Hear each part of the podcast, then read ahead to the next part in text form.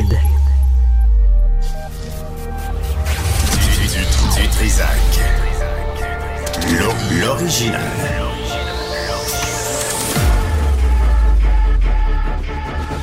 Du Trisac. Votre plaisir coupable. Bonjour tout le monde, bienvenue à l'émission. On est vendredi le 26 janvier 2024. Euh, Aujourd'hui, on va parler des athlètes dopés euh, et aussi et trans et euh, verdict de la Cour internationale de justice euh, envers Israël.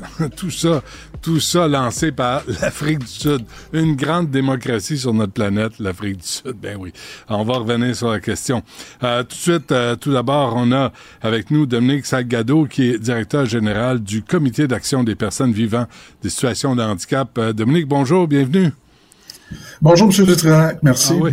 Euh, écoutez, la, Fédération, expliquez-moi ce qui se passe là. La Fédération des organismes de personnes handicapées du Québec a porté plainte aux Nations Unies. Pourquoi? Ben, en fait, c'est un dossier qui est très complexe. Euh, moi, je siège également sur la COFAN, en plus d'être directeur général du CAPVI, euh, à titre de secrétaire. En fait, il faut comprendre que euh, lorsqu'on parle de on parle Oh, ça, ça... pas non plus Ça- de la politique. Attendez, euh, attendez, euh, Euh, le problème attendez, Monsieur Sagado, là, parce que là, on va, Euh, on- a, va euh, comme relancer invalide dès. La, Oui. la connexion euh, est un peu... ah.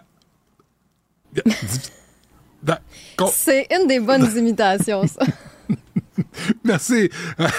ça va? Bonjour, Stéphanie. Est-ce Bonjour. que j'ai-tu le droit de dire bonjour hi ou c'est trop un terrain glissant euh, aujourd'hui? Cours après le trouble. Oups. Tu cours après, après le le trouble. tu cours après le trouble. T'auras pas de service. Bonjour, hey. Psst, Non. Euh, ouais, on, on attend le retour de M. Salgado parce que ça, ça, ça s'est interrompu. Euh, la connexion, euh, la connexion était plus ou moins ordinaire. C'est encore beau qu'il y en ait parce que il y a du verglas, il Ben, c'est ça, j'allais dire. Le verglas n'aide pas. ça doit, ça doit être ça. Alors, faut, Oui, allô? alors, faut vivre avec. Il y a le eu la pleine technique. lune hier aussi. C'est vrai? Oui, tout ça mis ensemble. Peut-être ça envoie des Absolument, le signal était excellent tantôt. Pleine euh, je comprends Ben, pas. moi, je on était à 400, bébé euh, Ah oui? ouais. Oui, Donc, je me suis pointée plus tôt en raison de la pleine lune. 5, 8, 1, Ça fait de 9, moi un 8, être 8, exceptionnel, 7, 2, 7, 1. La ma- c'est quoi, la marée est haute ou euh, c'est parce que là, les, les eaux se brisent, puis là, t'es apparu? Et c'est ça. Ah, bon. Scientifiquement, Ah ouais, c'est ben ce qu'on oui, dit. c'est- ce que j'ai compris. prouvé. Quand j'ai étudié, euh, ben, en tout cas, bref. Euh, OK. Euh, donc, donc euh, on attend. Ah, il est là, M. Sagado. Bon, euh, bon retour, M. Sagado. Alors, euh, on, rep- on reprend. Alors, pourquoi la Fédé- Confédération des organismes de personnes handicapées du Québec a porté plainte aux Nations unies? Ben, en fait, il faut comprendre que euh, lorsqu'on parle de rente de retraite ou rente d'invalidité, il y a personne qui a gagné un poule aux œufs d'or là-dedans. C'est des gens qui, comme vous, comme moi, comme tout le monde, qui économisent toute leur vie pour un jour dire, ben, euh, euh, je prends ma retraite.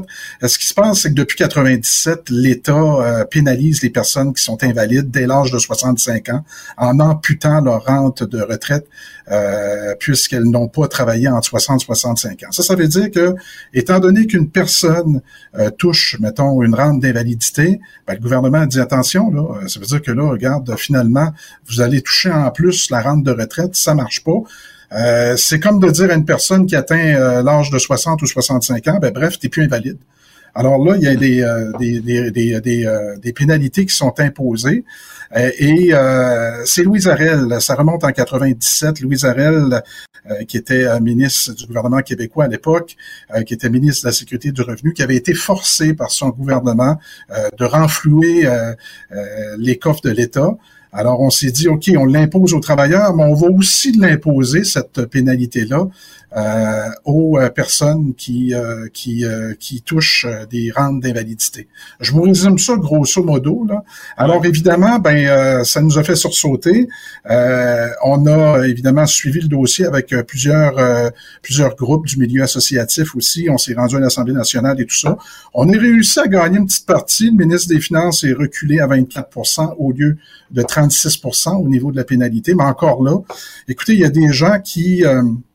euh, vous, vous, le savez comme moi, là, il y a des gens qui ont des revenus très, très modestes, euh, des personnes vulnérables qui touchent à peu près 17 500 dollars par année, puis qui se voient euh, avec une pénalité. Donc, il y a des gens qui vont perdre et qui perdent déjà entre 300 et 500 dollars par mois. Hmm. imaginez, là, quand on dit qu'au Québec, une personne euh, touche, va prendre à peu près 50% de son budget pour payer son logement, c'est à peu près des gens comme ça. Là.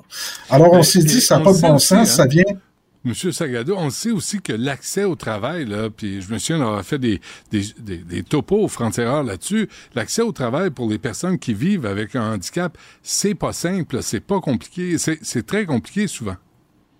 Absolument, c'est euh, oui euh, les intégrer au travail, mais aussi les maintenir en emploi. Puis c'est pas tous les employeurs qui manifestent un intérêt de alors, on s'est dit, euh, bref, ça vient, brimer les droits de la personne dans un premier temps, mais aussi la convention relative aux droits des personnes handicapées, euh, qui avait été quand même entérinée euh, en 2008. Là-dessus, il y avait 175 États qui avaient entériné cette entente-là, dont le Canada. Euh, et on s'est dit, ben euh, ma foi, on va complètement à l'encontre de ce qui a déjà été décidé. Le gouvernement, c'est comme si il laisse pas de place euh, aux personnes en situation de handicap. Puis on l'a vu durant la pandémie, on a été complètement ignorés. Les personnes âgées, oui, ça va, on comprend, mais il y a aussi les personnes vulnérables, personnes en situation de handicap, qui ne doivent pas être oubliées on parle pas de fortune, là, la rente d'invalidité. c'est pas une fortune par mois. Ça peut ressembler à quoi? Ben, écoutez, euh, ça peut ressembler à quoi? C'est des euh, euh rentes d'invalidité qui peuvent euh, jouer. C'est du cas par cas, évidemment. Ça peut être une rente peut-être de 500 pour pour un, peut-être 300 pour d'autres. Ça peut aller jusqu'à 800, 1000 dollars pour d'autres, tout dépendamment, là, évidemment, du taux de cotisation ou du taux d'invalidité que la personne a. ça peut toucher en, moyenne à peu près 70 000 Québécois. Euh, qui sont touchés par euh, ces, euh, ces fameuses pénalités-là. Ce que ça coûterait à l'État, vous avez raison, c'est pas si énorme que ça, peut-être quelques dizaines de millions de dollars. Mais je vais vous dire une affaire, que quand on est capable de donner 7 millions aux Kings de Los Angeles pour venir jouer un match hors concours à Québec, Ben, on est capable quand même de refaire un peu nos calculs. Des fois, on a l'impression que le ministre Girard administre le budget du Québec à mitaine. Je veux dire, à un il faut, faut être en mesure de calculer, puis de ne pas aller puiser dans le fond des régions euh, cet argent-là qui était destiné aux OSBL, puis d'aider aussi les personnes vulnérables. Mais avant de vous adresser aux Nations Unies, on s'est entendu qu'il y a d'autres instances euh, auxquelles vous auriez pu vous adresser? Ben, ça a été fait. Ça a été fait, évidemment. Là, euh, il y a eu quand même tout, un build-up, excusez l'anglicisme, mais euh, on s'est adressé euh, évidemment à la Commission des droits de la personne, qui a donné raison à la COFAN. Puis à partir de ce moment-là, la Commission des droits de la personne a dit oups, ça vient effectivement brimer les droits des personnes en situation de handicap. Il y a eu une pression auprès du, du gouvernement. Donc à ce moment-là, le tribunal administratif a tranché. Euh, en disant, ben effectivement, ça vient brimer. Et là, ben euh, la cerise sur le Sunday, c'est que le gouvernement du Québec a été en appel de la décision du tribunal administratif qui donnait raison aux personnes invalides. Alors là, euh, évidemment, on a tenté, on a rencontré le ministre Girard, on a tenté de, de, voir un peu si s'il était possible de faire quelque chose. La grosse amélioration qu'il a fait, c'est qu'il a négocié de 36 à 24% cette pénalité-là. On s'est dit, s'il est capable de jouer avec les chiffres, ben, il serait peut-être capable de baisser de 24% à 0,001% peut-être. Alors, euh, c'est ça, c'est qu'on veut vraiment là, faire en sorte que les personnes qui n'ont pas choisi, euh, M. Dutrisac, d'être invalides du jour au lendemain, euh, vous partez avec votre, voiture tantôt, vous pouvez faire un accident, vous vous ramassez invalide, puis on va vous annoncer que, là, OK, vous allez avoir une rente d'invalidité, mais attention, à partir de 60 ans, vous êtes guéri. Vous aurez plus de rente d'invalidité parce que vous touchez votre rente de retraite. Comment vous expliquez ça? Comment vous expliquez que devant des gens qui ont besoin d'aide, l'État, tu sais, ils sont toujours bien forts avec les faibles puis faibles avec les forts, hein? C'est la formule magique. Mais comment vous expliquez ça de ne pas comprendre que quelqu'un qui vit avec une invalidité ou un handicap a, besoin d'aide, puis c'est légitime? On a l'impression que s'il y avait peut-être plus de, de, décideurs en fauteuil roulant ou à mobilité réduite, à ce moment-là, les, les, acteurs politiques seraient peut-être plus concernés par la cause. Euh, c'est pas sexy aujourd'hui, en 2024, de parler de personnes en situation de handicap. On le voit dans le déneigement, autant à Montréal qu'à Québec. Euh, on se pose bien des questions. Ben c'est ça. Alors, à un moment donné, ça prend plus qu'un souhait politique, ça prend une volonté ferme.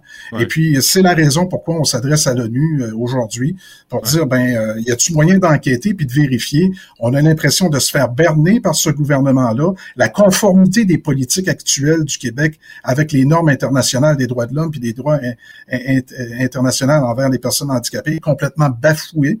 Alors, je pense que ça mérite une enquête. à partir de ce moment-là, ben, ils décideront ce qu'ils font. Est-ce que, M. Sagado, le, Québec est à part du Canada? Est-ce que on est, c'est la norme à travers le Canada? comment on se place? En fait, le Québec, ben, euh, lors de la création du régime de pension du Canada, là, euh, en 66, le Québec a été la seule province de dire, bon, ben, regarde, nous, on n'embarque pas là-dedans, on va avoir notre propre régime euh, de retraite. Et donc, c'est la seule province qui subit ce genre de bavure là, actuellement.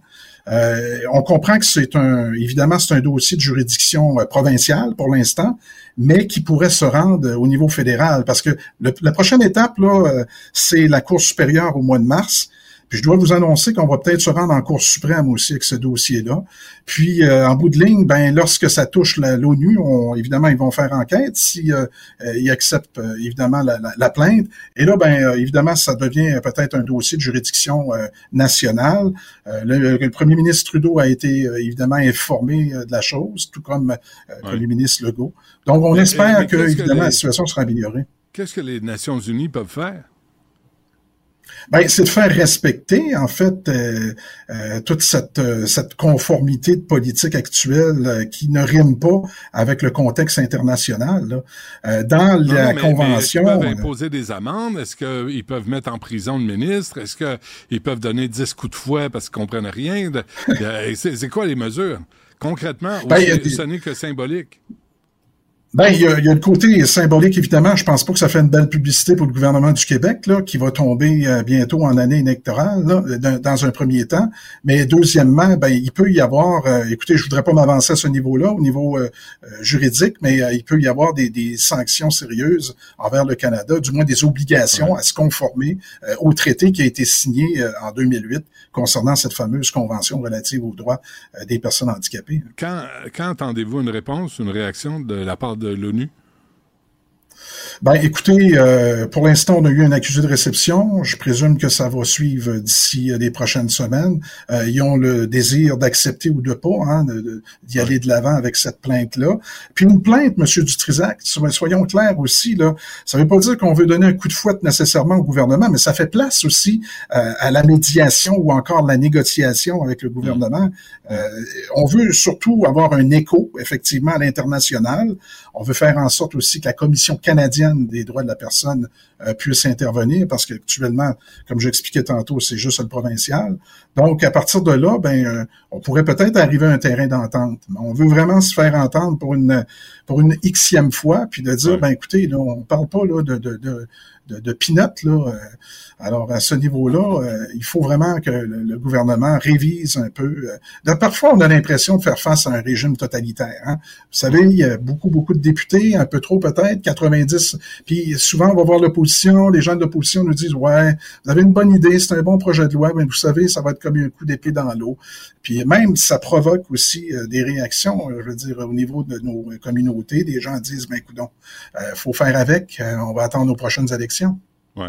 Euh, avant avant qu'on se quitte, dernière affaire, M. Sagado, là, on a parlé. Moi, je l'ai essayé euh, en hiver, un fauteuil roulant sur la rue Sainte-Catherine, le trottoir. Je vais vous dire quelque chose. Vous avez raison. Si les gens le vivaient, moi, je l'ai vécu comme une heure là, pour un tournage, mais quand tu le vis au jour le jour, les trottoirs, puis quand on parle de déblayer les rues, puis l'accès, ça, euh, on s'en parlera une autre fois, là, mais vous n'êtes pas choyé non plus, hein?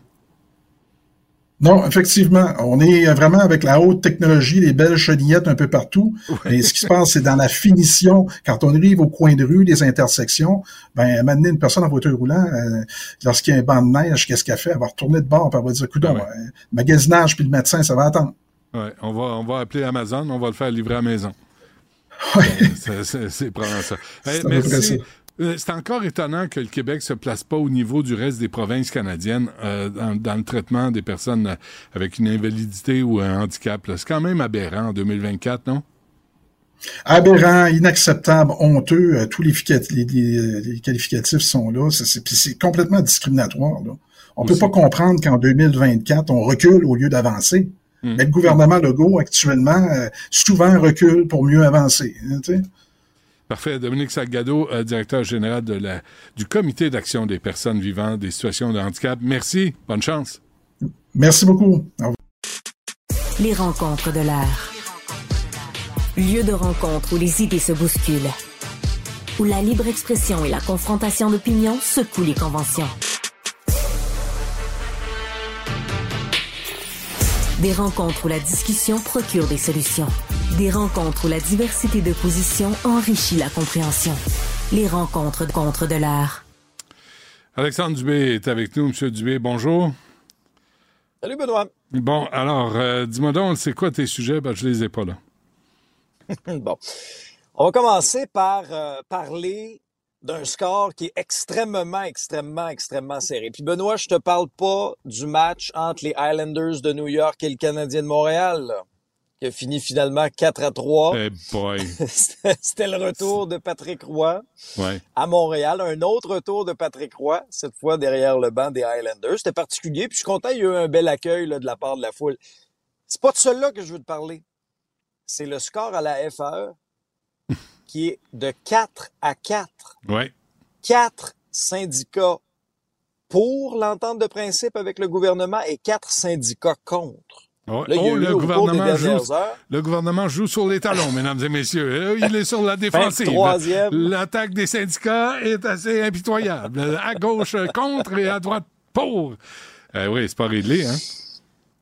Eh non, c'est pas réglé. Puis tu sais, euh, c'est qu'au cours des dernières heures, il y a eu deux votes importants. Celui du syndicat de l'enseignement de la région de Québec, ils ont voté contre à 60% et celui du syndicat de l'enseignement des seigneuries, euh, contre à 58% Alors là, ça nous amène à la fin du mois de janvier, OK?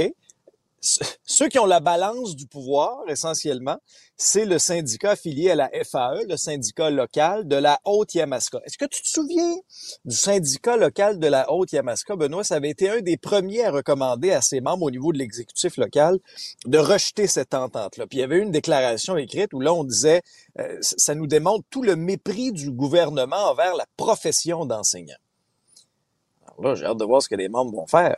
Ben hein. Mais si l'exécutif de la Haute-Yamaska bon, recommandé de rejeter l'entente et que les membres vont en ce sens-là, il y aurait donc cinq sections locales contre et quatre pour. L'entente serait donc rejetée parce qu'il faut une double majorité pour que ça passe. Quelle est la suite des choses maintenant? Parce que là, Benoît, en jasant un peu avec des gens autour, en regardant un peu les commentaires sur les réseaux sociaux, euh, il va falloir que ce syndicat-là euh, prennent les bonnes décisions au niveau des moyens de pression à venir. Pas convaincu, moi, que les parents, Benoît, toléreraient une autre grève générale illimitée comme ça a été le cas cet automne. Hmm. Pas convaincu de ça. Je pense pas non plus. Pas convaincu. Ah non, non, là, ça va, ça va euh, boquer, là. Parce que les, les c'est pas vrai que les parents vont revivre ce qu'ils ont vécu avant les fêtes. C'est pas vrai que les enfants vont revivre ça non plus. Parce que là, tu as un syndicat de 2000 membres qui ont le sort des enfants entre leurs mains. C'est quelque chose. Je te, hein, relance avec, je, te, je, te, relance avec une question, parce que tu as entièrement raison. Euh, la section locale de la Haute-Yamaska, ils sont 2000. Là-dessus, il y en a combien qui vont voter? Ben Là-dessus, il y en a combien qui vont rester jusqu'à la fin des assemblées? Depuis le début? Moi, je tombe en bas de ma chaise, là. Les assemblées syndicales de la FAE, ça a l'air, là, en bas de 7, 8, 9 heures, il n'y a pas moyen de faire ça, là. Là, les, les, les, enseignants ont leur journée de travail dans le corps. Hmm. Après ça, ils sont en assemblée syndicale pendant 7, 8, 9 heures. Ça va aux petites heures du matin. Le lendemain, il faut qu'ils se représentent dans la classe, les deux yeux dans la graisse de bine. C'est ça, la démocratie syndicale au Québec? Oui, c'est une bonne question, Alex, parce que la, la direction là, de ce syndicat qui décide de ne pas recommander, est-ce qu'ils peuvent laisser les membres choisir par eux-mêmes? Je pense que c'est des adultes, je pense qu'ils savent lire, c'est les profs. Il pourrait peut-être les laisser décider et arrêter de, de peser, de mettre le doigt dans la balance pour faire avancer leur agenda politique. Ben non, moi j'ai l'impression qu'à la suite de tout ça, là, comme société, on va se poser certaines questions. Est-ce que l'école devrait être un service essentiel, par exemple? Puis est-ce que la façon de procéder au niveau du vote syndical est appropriée? Est-ce que vraiment, là, au bout d'une assemblée, c'est correct, les gens s'expriment, posent des questions, on nous présente l'entente, c'est correct. Mais si toi, tu as assisté à, à, je sais pas moi, 6 heures là, sur les 8-9 heures d'assemblée, puis à un moment donné, tu plus capable, tu t'en vas, tu as eu l'information que tu avais besoin, Mm. pourquoi le vote peut pas se faire, je sais pas, moi, le lendemain ou à une autre date par voie électronique? Est-ce qu'il y a une autre façon de procéder? Là, regarde les chiffres, là, OK? Du vote là, des dernières heures. Un le syndicat de l'enseignement de la région de Québec représente 9000 enseignants. Sais-tu, il y en a combien qui étaient présents au vote? 3700. 3700 sur 900. Après un Comme, conflit, après comme- cinq semaines de grève comme- générale ben oui. illimitée, 33% à peu près. Il y en a un sur trois qui s'est pas présenté. Puis après avoir, être privé qui n'est pas resté jusqu'à la fin. Ben oui.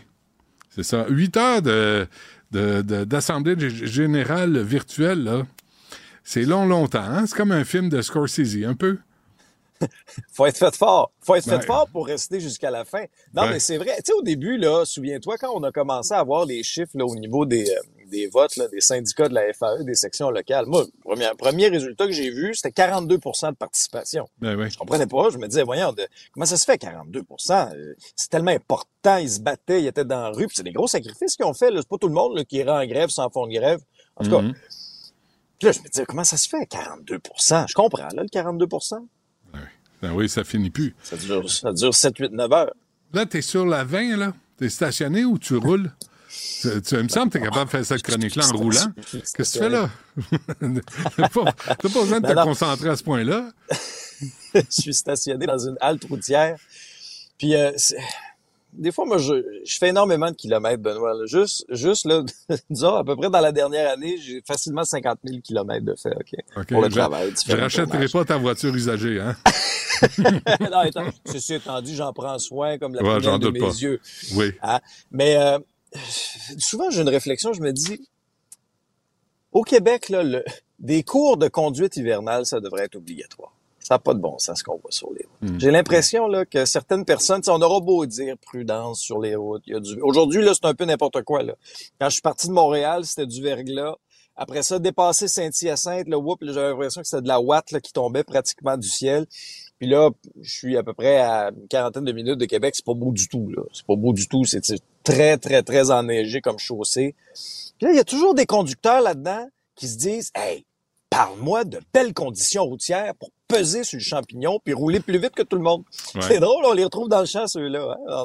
J'en ai vu quelques-uns. Puis là, tu te dis, moi, moi, je viens d'une région, Benoît, tu le sais, moi, j'ai grandi en Abitibi. Oui.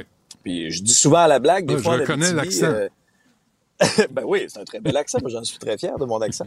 Mais tu sais, souvent, je dis à la blague, euh, des fois en Abitibi, euh, tu vois l'asphalte en, en octobre, puis tu revois l'asphalte en avril. Là, entre les deux, souvent, c'est, moi, je me j'exagère. Mais tu sais, souvent, là, dans des gros mois de janvier, dans des grands froids, là, euh, sur certains tronçons, puis des fois des, des routes plus secondaires, c'est pas évident. Tu sais. Ah ouais, Alors, j'ai l'impression que et- Ouais, ouais, mets ton parka, puis boutonne-les jusqu'en haut. Mets ton casque de poêle. j'ai un oncle, moi, il me fait tellement rire. J'ai un oncle en Abitibi, lui, il a son chapeau de poêle, mais son manteau est grand ouvert.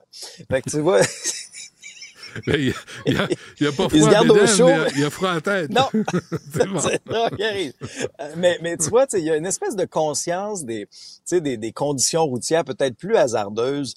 Mais je te dis, là, j'ai- pas toutes des prix Nobel que j'ai croisés sur la route là, depuis que je suis parti. Je comprends pas ça, Alex. Honnêtement, là, je te dis, je comprends pas ça.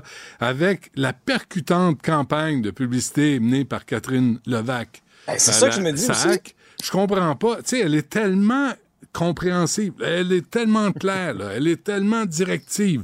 Je veux dire, allez là. Puis, tu sais, c'est pas des niaiseries, là, qu'a dit Catherine Levac, Non, non, non. C'est sérieux. Elle fait appel à l'intelligence des gens, à la responsabilité civile, sociale des gens. Apprenez à conduire. Faites attention aux autres. Parce que, tu sais, un accident, tu risques de mourir ou de sortir de là blessé. Non, non, elle prend ça au sérieux, là. Ça, ça aide. Ben oui, c'est cette campagne-là qui, qui nous interpelle, Métis Minou, là, c'est-tu? Ouais, mon petit minou m'a parlé, moi. Parce que, là, évidemment, elle, elle, ça- on sait, on sait qu'elle conduit mieux que tout le monde. Moi, j'en reviens pas. Cette campagne-là, là, quand tu fais, quand tu abordes des sujets aussi sérieux, là, que des accidents de voiture, que la route, la vitesse, les des enfants, des adultes se font blesser, se font tuer, puis là, tu mets un humoriste à la tête de ça, puis tu dis, fais-nous des blagues. Fais-nous des blagues sur la, vitesse, parce que s'il y en a un cave, là, moi, je connais une femme qui s'est fait ramasser dans le fossé par un pick-up sur la 30 parce qu'il roulait en sans dessin. Fait qu'on va faire des blagues. Faites des blagues. Il y a un lachac, euh, c'est pas vite. Arrêtez d'engager des humoristes pour tout et pour rien. Engagez-les pour faire des niaiseries, puis aller au casino, puis engagez du monde responsable pour faire des, des campagnes euh, sur la sécurité euh, routière. Semble. Bref. Comme Benoît, il y a des petits minous qui pourraient ralentir un petit peu. Des- On prendrait peut-être petite, euh, petit passage de déneigeuse aussi. Je dis ça. Ah oui? Ah ben, la- OK. ça ferait du bien. L'appel est lancé. Peut-être quelqu'un euh, va décider de déblayer la 20 en direction de Québec. Alors- ouais. Alors, je sais pas à quelle heure je vais arriver à Québec.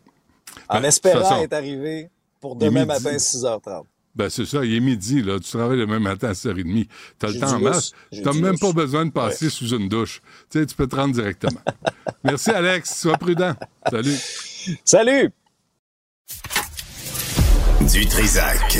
Peu importe la manière qu'il choisit de s'exprimer, ses opinions sont toujours aussi saisissantes. Alexandre en a pas parlé, mais ce matin, dans son épisode, il a reçu en entrevue Aref Salem, qui est le chef intérimaire d'Ensemble Montréal et chef de l'opposition officielle à l'Hôtel de Ville de Montréal pour parler euh, justement des, fameuses tempêtes. Et il nous disait que ça prend pas Einstein pour faire le déneigement à Montréal. Donc, euh, si vous voulez rattraper l'entrevue, tous les contenus, tous les épisodes sont disponibles sur cube.ca dans la section radio, sur les plateformes de balado-diffusion ou encore sur l'application de Cube. Sophie, Euh, Excuse-moi, mais Ouais. est-ce qu'il a dit qui ça prendrait? Parce que ça prend, ça prend pas un prix Nobel, là. ouais. Ça, ça prend ça quoi? prend qui d'abord? De, de- de Rock? Oh, Schwarzenegger? Avec ses gros bras? Ben oui, Pour avec une grosse pelle. ça, ça prend qui? J'avoue ben- que là, c'est comme de la neige mouillée. C'est lourd dans Ah ce non. temps-là. C'est Mais lourd. pensons aux personnes là, qui ont à mobilité réduite. là. Moi, je suis totalement d'accord avec toi. L'hiver, là, c'est pas des farces à Montréal et on s'en sert même que Ben, des nous, on a toutes nos capacités, puis des fois, c'est Ouais. compliqué. Imagine ces gens-là qui, qui se promènent en. maisons puis Ouais. toutes nos capacités. Sais, pas toujours à 100 là, mais je comprends. Des fois, c'est un peu rouillé. Un peu rouillé, oui, un peu difficile à plier. Mais bref. Cliff. Donc, c'est à rattraper donc sur nos différentes applications. Et euh, je veux parler de Sophie Durocher qui va recevoir en entrevue dans son épisode cet après-midi le député bloquiste Jean-Denis Garon. C'est lui là, qui a interpellé la SAQ sur Twitter dimanche passé concernant le fameux Bonjour Hi suivant Next. Donc, je pense que ça va être une entrevue euh, hyper intéressante. Sophie, c'est la meilleure pour faire la, la promo du français. Donc, j'ai hâte d'entendre cet entretien-là. Ce sera à écouter cet après-midi. D'ailleurs, si vous avez des situations à nous raconter, s'il y a eu des moments où vous n'avez pas été capable de vous faire servir, répondre en français, ben, vous pouvez nous envoyer euh, vos, euh, vos messages par courriel au studio à commercial cube.radio ou par texto au 1877 827 2346. Je vais faire le transfert évidemment à Sophie. La fin de semaine approche, donc notre programmation du week-end aussi. Ici à Cube, je pense à Antoine Robitaille là-haut sur la colline. hein, c'est maintenant diffusé les samedis. Le guide de l'auto aussi avec Antoine Joubert qui va parler ce week-end de Ford qui rappelle 2 millions de la nouvelle Tesla aussi qui est plus abordable. Et dans la, dans la chronique rétro, on va remonter dans le temps avec la Ford Thunderbird. Je l'ai googlé pour savoir de quoi ça avait l'air C'était parce que moi, j'ai pas souvenir. Mais oui, quand même. Un gros bateau. Hum, hum, hum. C'était, il devait avoir du confort là-dedans. Ça devait être pas. le fun d'aller au cinéparc. Pas- Oui, c'est. euh, ouais, ça dépend. Si t'étais sur la banquette arrière. Ah. Pour regarder un film, ça, c'est une autre affaire. Euh, mais euh, mais c'est- moi, on m'a dit que les Tesla, Ouais. à ce temps-ci de l'année, là, avec le verglas, là, c'est l'enfer pour les, les poignées. Les poignées brisent, ils ont de la misère parce que c'est Mais c'est pourtant, intégré c'est à la intégré carrosserie. dans ma Ben, c'est tête. pour ça, tu- Ah, la, fait que la la- glace la- reste prise dedans. Fait que là, faut que tu prennes ton séchoir à cheveux ou faut que tu partes ton char à distance. Fun, du gros fun. Ben, à- au prix qu'ils vendent, Ouais. ben, Mais moi, alors, en tout cas, la nouvelle abordable, on parle de 25 000 US. pour une Tesla, Ouais c'est pas cher. C'est une aubaine. Je comprends. On, va, on, va, on va, l'écouter, la, la, chronique d'Antoine Joubert cette, euh, cette fin de semaine. N'hésitez pas euh, à vous brancher via l'application de Cube ou cube.ca section radio.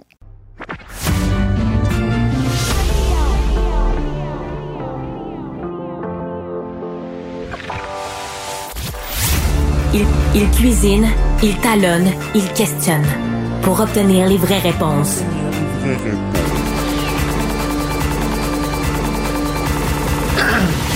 Du Trisac. Ben, il y a Loïc Tassé qui est avec nous euh, pour parler de politique internationale. Loïc, bonjour. Bonjour Benoît, je peux parler d'autre chose si tu veux aussi, hein? Ça, ça... Je peux parler encore de la neige, te dire que hey, les trottoirs autour de Jean-Briand, sur la rue Jean-Briand, étaient tout déneigés hier quand j'étais à l'université.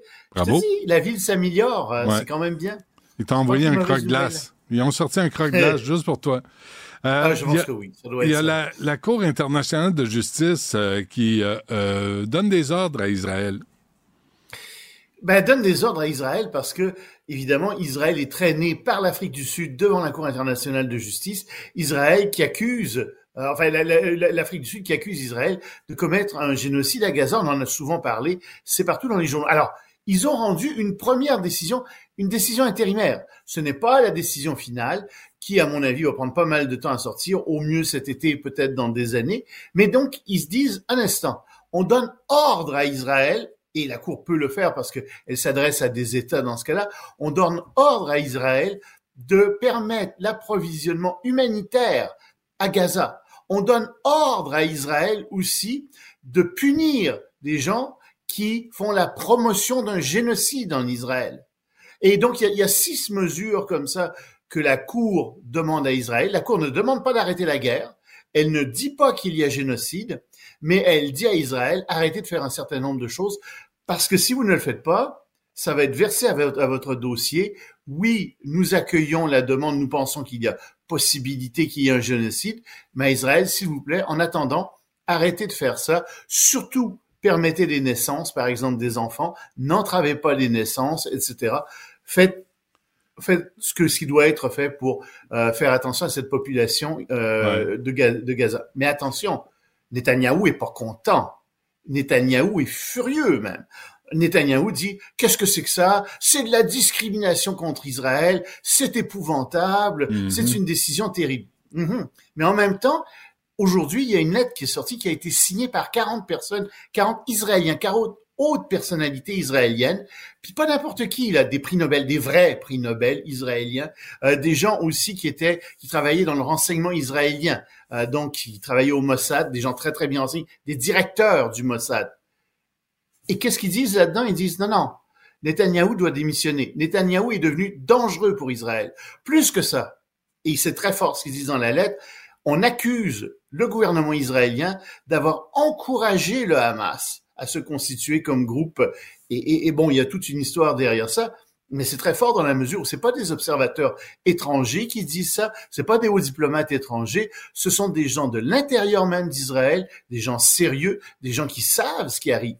Et donc, Netanyahou vraiment euh, a, des gros problèmes en ce moment. On mais c'est drôle, Loïc, la Cour internationale de justice ne se penche pas sur le Hamas ou sur euh, la Palestine. Si. Alors, le, Hamas, elle l'a fait. Elle, ne peut pas parce que officiellement, la Cour internationale de justice ne peut traiter, euh, ne peut donner des ordres qu'à des États et des États signataires du traité sur la Cour internationale de justice. Elle peut pas gérer des, des, terroristes. Elle peut pas gérer le Hamas. Le Hamas, c'est pas un État. Le Hamas, c'est un groupe terroriste. Par contre, elle lance euh, au Hamas un appel. Ça, elle peut le faire. Elle dit libérer les otages. Ah, ça, ça, ça va les convaincre. qu'elle peut faire. Ben oui, non, ça convaincra pas non plus Israël. Des violeurs, des, des Attends, écoute, c'est 17, c'est certain. Mais c'est quand même 17 juges euh, qui sont des gens de, qui sont euh, vraiment des, des, très respectés dans le monde, qui viennent de plusieurs pays. Euh, c'est pas n'importe quoi, c'est pas des clowns euh, qui disent ça. Et euh, Israël là-dessus, et surtout le gouvernement Netanyahou, est, est très très faible. Je le signale. C'est pour ça que, que j'amène ça comme première nouvelle. Euh, en France, le Conseil constitutionnel invalide 40% des articles de la nouvelle loi sur l'immigration. Ah, à peu près, oui. Ah, oui, oui, oui, oui. Il y en avait. Euh, écoute, il y a un grand nombre d'articles de loi euh, sur l'immigration là-dedans. Euh, c'est, c'est, je te dis, au total, il y en a 80, 86, et ils en ont annulé 35.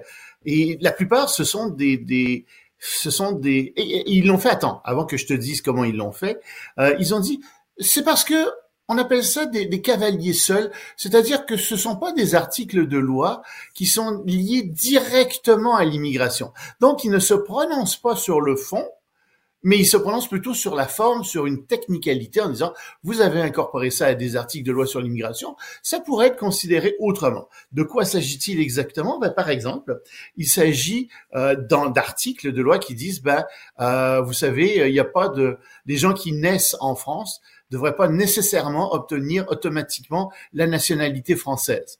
Rejeté, ça concerne pas directement l'immigration, c'est plus vaste que ça.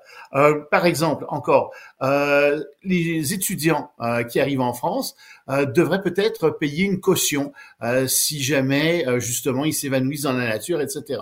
Rejeté, ça concerne pas ça directement. Regroupements familiaux, beaucoup d'articles sur les regroupements familiaux ont été rejetés. Un d'entre eux disait par exemple, ben, il faudrait peut-être s'assurer que les gens qui viennent en France en regroupement familial parlent français rejeté. Euh, ça fait pas partie euh, de l'immigration comme telle. Donc, tu te dis, oh là là, c'est quand même assez particulier euh, d'avoir rejeté tout ça. Sur un fonds constitutionnel, il y en a trois qui ont été rejetés. Je te donne un exemple. Euh, par exemple, dans la loi, on disait que chaque année, il devait se tenir un débat à l'Assemblée nationale française sur des quotas pour l'immigration. Et là-dessus, et je pense que là-dessus, les juges ont quand même raison. Les juges disent, écoutez, on peut pas tenir chaque assemblée, chaque gouvernement. On peut pas décider de son agenda à l'avance comme ça. Chaque gouvernement est libre de son propre agenda s'il veut le faire ou non. Ce débat, ils peuvent le faire ou non. On peut pas décider de ça à l'avance. Et, et, et là-dessus, ça a peut-être plus de sens. Mais quand on regarde ça en général, on s'aperçoit que les toutes les euh, tous les articles de la loi qui ont été rejetés euh, étaient contestés par la gauche et qu'une grande partie, encore une fois, de ces articles ont été rejetés pour des motifs de technicalité et pas pour des motifs de fond. Sauf que si tu agis comme ça, si tu dis on rejette pour des technicalités euh, les, les, lois, des articles de loi, ben tu vas être obligé de faire la même chose avec d'autres lois. Parce que il y a plein de lois où il y a des articles qui peut-être sont pas exactement euh, dans la, la, la, ligne centrale, si je puis dire, de la, logique centrale de l'article, mais tu vas être obligé de les rejeter. Alors on voit pas très bien pourquoi la Cour a fait ça, sinon que ben, qu'est-ce que tu veux, ça ouvre la voie à des commentaires sur le gouvernement des juges, et puis on a vraiment l'impression que la Cour était très à gauche, puis qu'elle a refusé euh, un certain nombre de c'est un débat, à droite. C'est un débat en mm. France, là, hein, la, oh, pas juste en France, au Canada, en Israël, dans plein de pays. Euh, tu sais, les juges prennent des décisions qui sont souvent des décisions qui, à mon avis, devraient être prises par des élus plutôt que par des juges, au nom de la Constitution.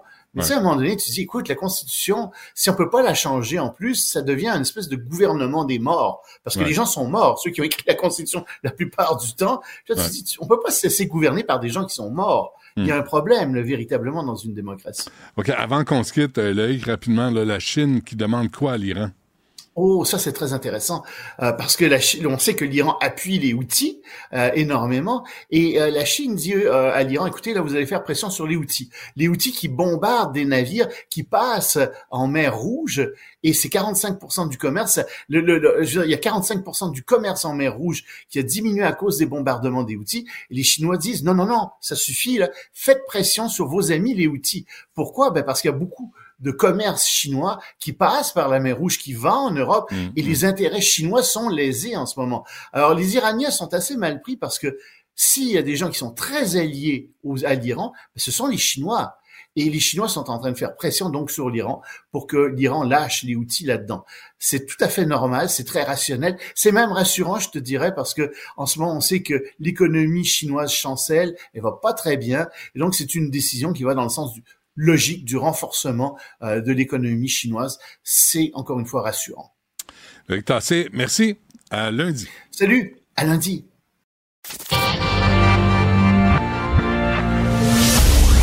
Du Trisac. Il n'a peur de rien, sauf peut-être des qu'on orange. La rencontre Martino du Trisac. Ah, ça, ça regarde mal. Ça regarde mal. Il commente l'actualité dans le calme et la sérénité. Arrête de te plaindre, arrête de chialer. Une génération de flambous, de mollassons. Des propos sérieux et réfléchis. Tu me niaises-tu? Ben oui. Brut de bouche. la sagesse en bouteille. Je suis tellement content de te parler, Benoît, parce que tu es un homme de bons conseils. Oui, Oui, oui. Et là, je suis un peu poigné. OK. Et j'ai besoin que tu m'aides. Je suis, je suis là pour aider. OK. Lundi, Oui. j'interviewe euh, la chroniqueuse journaliste Véronique Rob- Robert- Roberts. Euh, Valérie Roberts, excuse-moi. Valérie Roberts. Commence Déjà, bien. ça commence bien. Ouais. D'abord, Avec- premier conseil, souviens-toi du nom de OK, l'invité. ça, c'est bon. Ça, Écrire le nom ouais. Mais, mais sur note-le feuille. quelque part. Ah, ça, c'est bon. C'est vrai, Ouais. ça. C'est Hey, bon. Virginie, euh, Valérie. Ouais. OK, non, c'est correct. Merci, Isabelle. Euh, alors, donc, elle vient d'écrire un livre sur le, le- le postpartum. Oui. Euh, les, les Oui. crises que les femmes ont après l'accouchement. Ouais. C'est très. Ça, ça me touche beaucoup. Les ça. personnes qui ont accouché. C'est ça, je me demande. C'est ça, je me demande. Pendant l'entrevue, est-ce que je dis les femmes qui ont un postpartum ou les individus qui ont accouché? Les entités. Qu'est-ce que je dis? Les entités. C'est le nouveau, c'est le nouveau mot à la, à la mode. J'ai reçu une étudiante, en- une finissante en, je sais pas trop, euh, pas trop, puis à un moment donné, elle me sort les personnes enceintes. Je dis, non, non, les femmes enceintes. Euh, moi, moi, je, je vais aller travailler fort me mettre enceinte, là. Tu sais, ça marchera pas fort fort. Alors, tu sais, euh, les entités. Les, Parle les d'entités. patentes.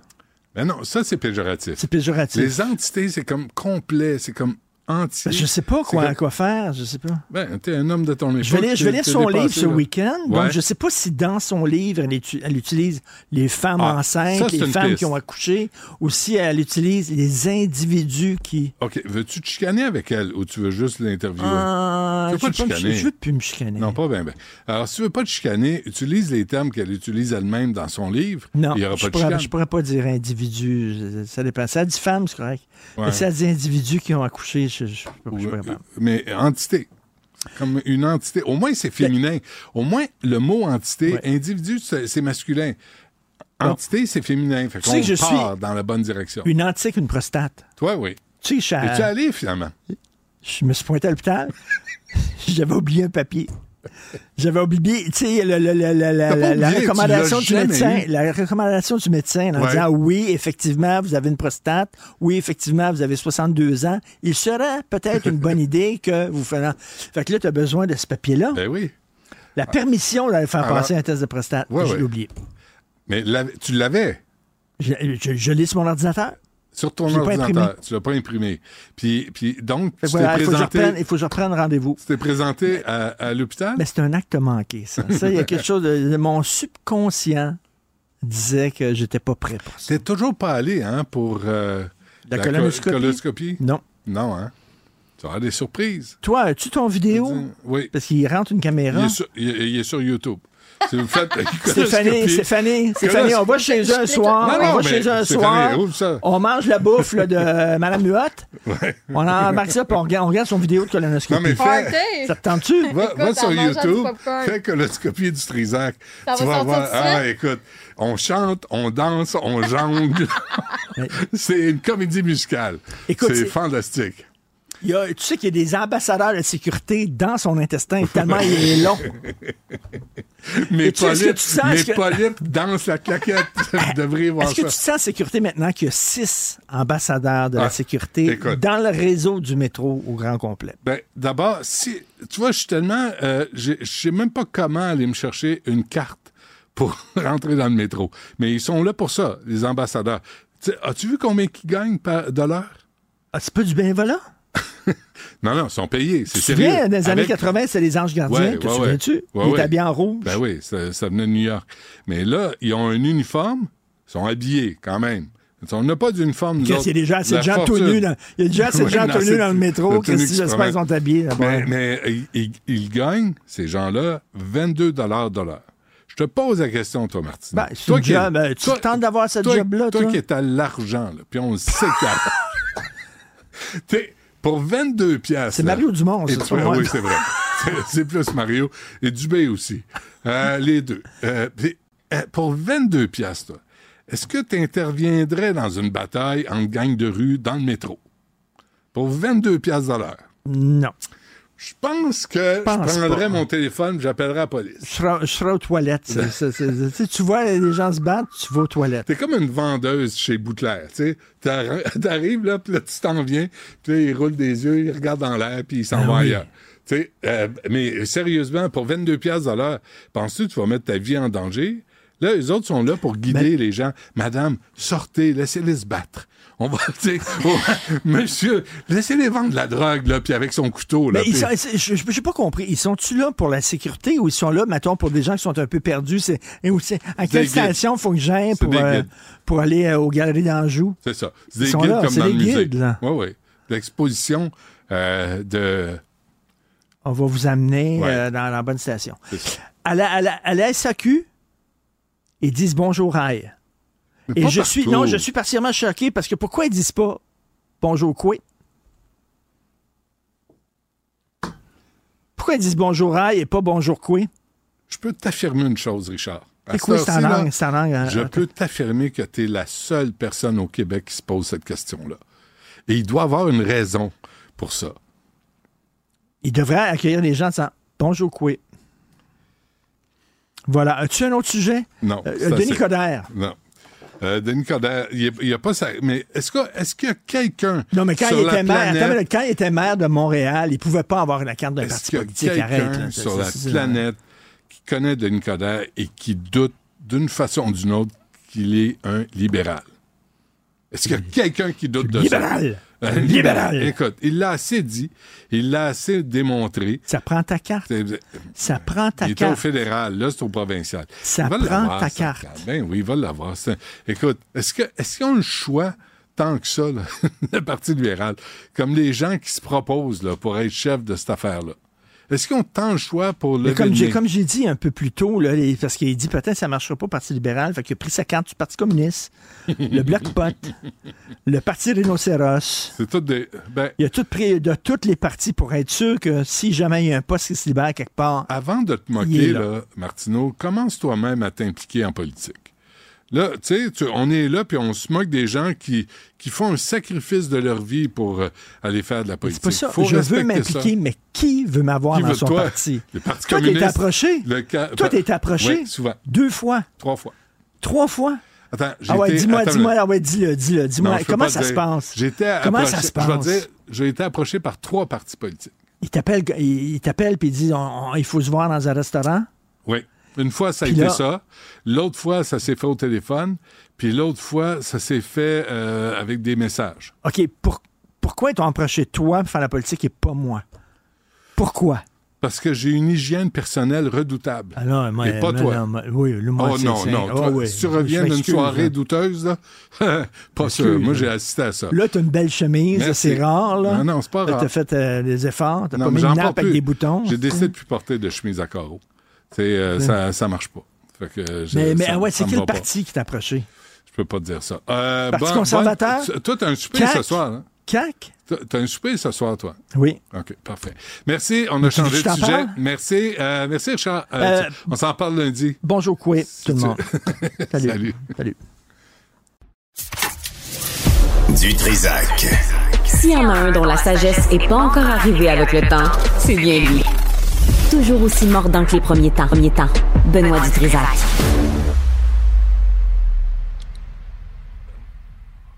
Là, on a qui avec nous, là? Ah, Nicole Gibault. Bonjour, Nicole. J'ai besoin des sujets, les amis. Euh, Nicole Gibault, bonjour. Ah, c'est moi. Ah oui. Non, mais c'est pas, j'ai pas les sujets. Là, attends une minute. J'ai pas. OK. Un chef cuisinier coupable d'agression sexuelle. Mettez-le dans le team, s'il vous plaît. Là, il est pas là. Euh, merci. Euh, vas-y, Nicole, s'il te plaît.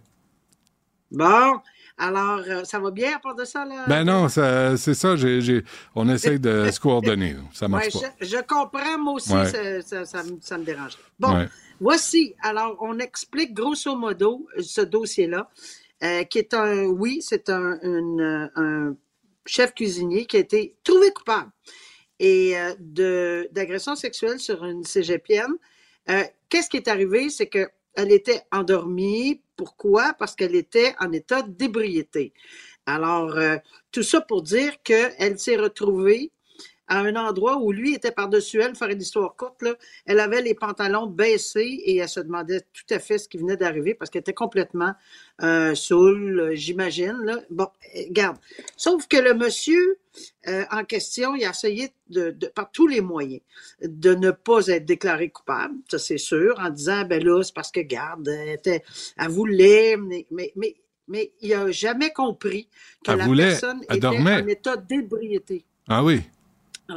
Tu quelqu'un en état d'ébriété qui dit OK, oui, oui, oui, oui, euh, c'est pas un oui, ça, c'est rien. C'est complètement rien. Mais en tout cas, ce monsieur-là, qui se représente seul, euh, a tout essayé. Puis là, ben, il a été déclaré coupable, long jugement. Et cette semaine, c'était sa sentence. Ben, il en a rajouté une couche. Lors des représentations sur sentence, il a voulu blâmer la victime en partie. Euh, il, pensait éviter la prison en la blâmant. Ben écoute, tu sais, regarde le but, puis blablabla. Ça a été tellement choquant pour le juge. S'il y avait eu un, puis je le sais, parce que je l'ai déjà entendu personnellement, puis je me souviens comment je me sentais en dedans quand on entend un, quelqu'un qui est trouvé coupable, pas quelqu'un qui est présumé innocent, ça c'est très différent. Mm-hmm. Mais lorsque la décision est rendue et que, la, que si t'es pas content, va en appel, ça c'est une chose, mais lorsque la décision est rendue, que t'es plus un présumé coupable, tu es coupable, ben, et que tu dois recevoir une sentence et que tu continues à blâmer la victime. Tu dis pas que tu ne l'as pas fait. Ça, c'est un autre paire de manches. Mais tu dis, regarde, c'est en partie de sa faute. Elle m'a taquiné, on peut pas dire euh, des gros mots, là. Elle m'a agacé, c'est plutôt ça. Ou peu importe. Et là, tu, tu dis ça devant le tribunal? Moi, je l'ai entendu, là, les cheveux me dressaient de sa tête et je comprends que ce, juge-là, ça est arrivé exactement la même chose. Alors, s'il y avait une petite chance, Benoît, toute petite chance de vouloir avoir un peu de clémence dans sa sentence, mm-hmm. alors que la couronne réclamait de la prison ferme et lui réclamait évidemment des travaux communautaires, parce que c'est pas, il n'y a rien là, là c'est pas grave, petite agression sexuelle comme ça, là, euh, en passant. Alors, ben, le, juge l'a ramassé en disant, non, vous allez, vous en allez euh, en dedans, dans une cellule pendant un an, parce que c'est ce que la couronne réclamait. Fait qu'il n'est même pas allé un jour de moins que ce que la couronne réclamait. Ah Donc, le chef cuisinier euh, ira préparer quand, des recettes en dedans. Quand ils, arrivent comme ça, là, sans aucun remords, et pire, qui essaient de blâmer la victime, j'imagine ça, ça doit venir vous chercher un petit peu, vous autres, euh, sur le banc? Énormément. Euh, c'est pour ça que je me retrouvais dans les propos que j'entendais, puis la description que, que, que Michael Nguyen a fait dans le Journal de Montréal est excellente. C'est exactement comme ça qu'on se sent, parce que oui, on est, on va appliquer le droit, oui, mais quelqu'un qui est fanfaron face à une situation où il a été déclaré coupable, on peut préserver tous ses droits avec la Cour d'appel s'il veut y aller, mais lorsqu'on rend une sentence et qu'on se sert de ces arguments-là, c'est insultant. Ça tient pas la route en 2024 qu'on comprenne pas encore aujourd'hui qu'une personne ah ne peut pas donner un consentement libre et éclairé lorsqu'elle est en état d'ébriété. Il me semble que c'est un plus un fait encore deux, encore plus aujourd'hui. Ah. Tellement on en parle partout, partout, partout. C'est clair, net et précis. Alors, il s'en va. Il semble que, on veut même pas qu'ils prennent le volant. Penses-tu que on va, on va, on va, on va leur faire confiance euh, euh, dans la, le consentement pour une relation sexuelle, voyons. alors bref, il part pour un an, puis euh, il va avoir le temps de peut-être trouver la vérité en cellule. Ben, c'est ce que le, le, juge lui a souhaité, mais je pense que c'est un peu sarcastique, là, comme aller songer à tout ça à l'ombre ben d'une cellule. Il y a une mère de famille qui a terrorisé ses deux fillettes pendant plusieurs mois avec un couteau, c'est quoi, le, quoi le but? Mais ça, ça m'a dérangé beaucoup, là. Mais je ne sais pas où on s'en va avec ce dossier-là, parce que le détail, et, puis on, avertit de ne pas aller plus loin avec cette lecture-là, parce que c'est vraiment... Puis je, l'ai faite, là, je l'ai lu, là, puis... Parce que j'en ai vu d'autres avant aujourd'hui, mais c'est absolument difficile à croire. Une dame qui semblait très, très bien extérieurement, bien habillée, tout le kit, là, euh, et qui s'est présentée devant le tribunal. Puis quand, on a fait la nomenclature de ce, qui était arrivé, ça a l'air qu'elle était à terroriser ses enfants, des tout, jeunes enfants, euh, qui étaient dans une pièce avec une couverture, puis qui... Écoute, moi, j'ai eu de la misère à finir le texte, parce que dans ce contexte-là, moi, je me suis posé la question, puis on parle pas d'une fois, là. On parle depuis plusieurs mois, on parle d'amis à qui elle a envoyé des vidéos, des vidéos de ce qu'elle faisait. Puis on parle de long, de, de tu sais, je suis pas sûre que c'est pas, ça fait pas au moins un an, mais qu'est-ce qui arrive de ces enfants-là? Qu'est-ce qui est arrivé de ces enfants-là? Où ils sont, ces enfants-là, en ce moment? Je n'ai pas la réponse. Peut-être que quelqu'un euh, a fait d'autres lectures. J'ai pas eu le temps de faire d'autres lectures. Il n'y a pas un père? Hein? Il n'y a pas un père ben, là-dedans? c'est ce que je me suis posé comme question. C'est un article que j'ai pris dans Radio-Canada. Je ne sais pas le détail, mais, mais, mais où est-ce qu'ils sont les enfants? J'espère que qu'ils sont plus là. là. J'espère qu'elle n'a pu aussi. Écoute, moi, c'est ça qui me dérange parce que, un, ça fait trop longtemps. Quand j'ai vu il y a des mois, ça fait des mois et des mois euh, c'est ce qui m'a. Elle les a séquestrés dans une pièce, elle les a traumatisés. Euh, les fillettes étaient apeurées, recroquevillées dans un coin. Et là, la poursuite a annoncé qu'elle présentera alors les vidéos dans le cadre de sa preuve. OK? Mais il arrive quoi aux enfants? Euh, puis pourquoi on a attendu si longtemps je pose encore la question, où est-ce qu'ils sont les protecteurs d'enfants dans ce temps-là? Là? Hmm. Les adultes, hein? Les adultes autour. Les ben adultes protecteurs d'enfants, où est-ce qu'ils sont? Ouais, ouais. Bon, sur ce, euh, Nicole. Ben oui. Il y a des fois, hein? Il y a des fois, là, hein, ils poussent leur loc. Euh, surtout quand ils s'en prennent aux enfants. Je le sais, je l'entends dans ta voix ah, aussi. Moi aussi, ça me, ça, me, ça me, bouleverse énormément. énormément. Euh, merci. On se reparle la semaine prochaine. Oui, tout à fait. Bon week-end. Au revoir. Salut, toi aussi.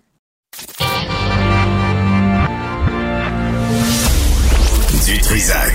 Il n'a peur de rien, sauf peut-être des qu'on orange. Bon, euh, elle s'appelait, elle s'appelle Leah Thomas. Il s'appelait, elle s'appelait euh, William Thomas. Et euh, elle livre une guerre juridique secrète, c'est ce qu'on apprend aujourd'hui, pour intégrer l'équipe nationale des États-Unis. Euh, c'est un combat pour imposer finalement euh, cette, ces changements, l'identité de genre dans le monde sportif. Alors, cette Leah Thomas vient d'entreprendre un recours légal contre World Aquatics pour pouvoir de nouveau compétitionner contre d'autres femmes alors qu'il était un homme, qu'elle était un homme. Euh, avec nous, euh, David Pavot, qui est euh, titulaire de la chaire de recherche sur l'antidopage dans le sport à l'Université de Sherbrooke. Monsieur Pavot, bonjour. Bonjour. J'essaie d'être clair, tu sais, j'essaie d'être simple, puis j'ai, j'ai moi j'ai de la misère. Là, c'est là, Lia Thomas, là, euh, première athlète trans à avoir gagné une compétition universitaire à National Collegiate Athletic Association. Comment vous décodez ça, vous là, vous vous occupez de l'antidopage, toute la question de l'identité des genres dans le sport. Mais c'est une question qui se pose euh, au Canada, mais qui se pose euh, généralement dans le monde. Qu'est-ce qu'on fait avec les transgenres, les personnes qui euh, bah, la, la, question de, de, la transidentité dans le sport se pose principalement pour les hommes qui, euh, qui, qui, deviennent des femmes et non pas pour les femmes qui deviennent des hommes, puisqu'au niveau des résultats, c'est moins problématique. Ouais. C'est une grande question. Hein. On a eu des questions aussi, une autre question différente concernant les, les intersexes, les hyperandrogynes, mais ça c'est une autre question. C'est pas des gens qui transigent vers un autre sexe, c'est des gens qui naissent avec des anomalies chromosomiques. Bon, ça c'est en train d'être réglé. Mais là on, a, on est vraiment pris au, sein d'un énorme problème avec les hommes devenant femmes qui veulent compétitionner avec les femmes. Et c'est le combat de, de, de Lia Thomas qui réclame d'avoir le droit de participer aux compétitions chez les femmes, avec moult difficultés, puisque euh, l'an passé, la Fédération internationale de, natation, World Aquatics, a interdit de compétitionner chez les femmes, se basant sur des études scientifiques en disant que ceci lui euh, procurait un avantage, que sa situation lui procurait un avantage indu sur la base de certains critères. Oui, que, que l'athlète ayant vécu sa puberté comme homme ouais. était non éligible à la compétition. Vous, euh, M. Pavot, quelles questions vous vous posez devant tout ça, là, les gens qui nous écoutent, pour comprendre euh, la signification de ce, de ce débat de société? Quelles sont les questions que, que vous vous posez? Oui, euh, elles, sont, elles, sont, elles sont multiples. La première, c'est est-ce que euh, on doit maintenir ou est-ce que la, la, la binarité a toujours le lieu, lieu d'exister dans le sport C'est une question, c'est, c'est, ça heurte une question de société aujourd'hui avec quand on voit qu'aujourd'hui, on entre, dans nos sociétés occidentales, on, on, a entre 5 et 10 des personnes qui affirment euh, ne pas se reconnaître dans le sexe qui leur a été assigné à la naissance. Donc, qu'est-ce ouais. qu'on doit faire? Ça, c'est une première question.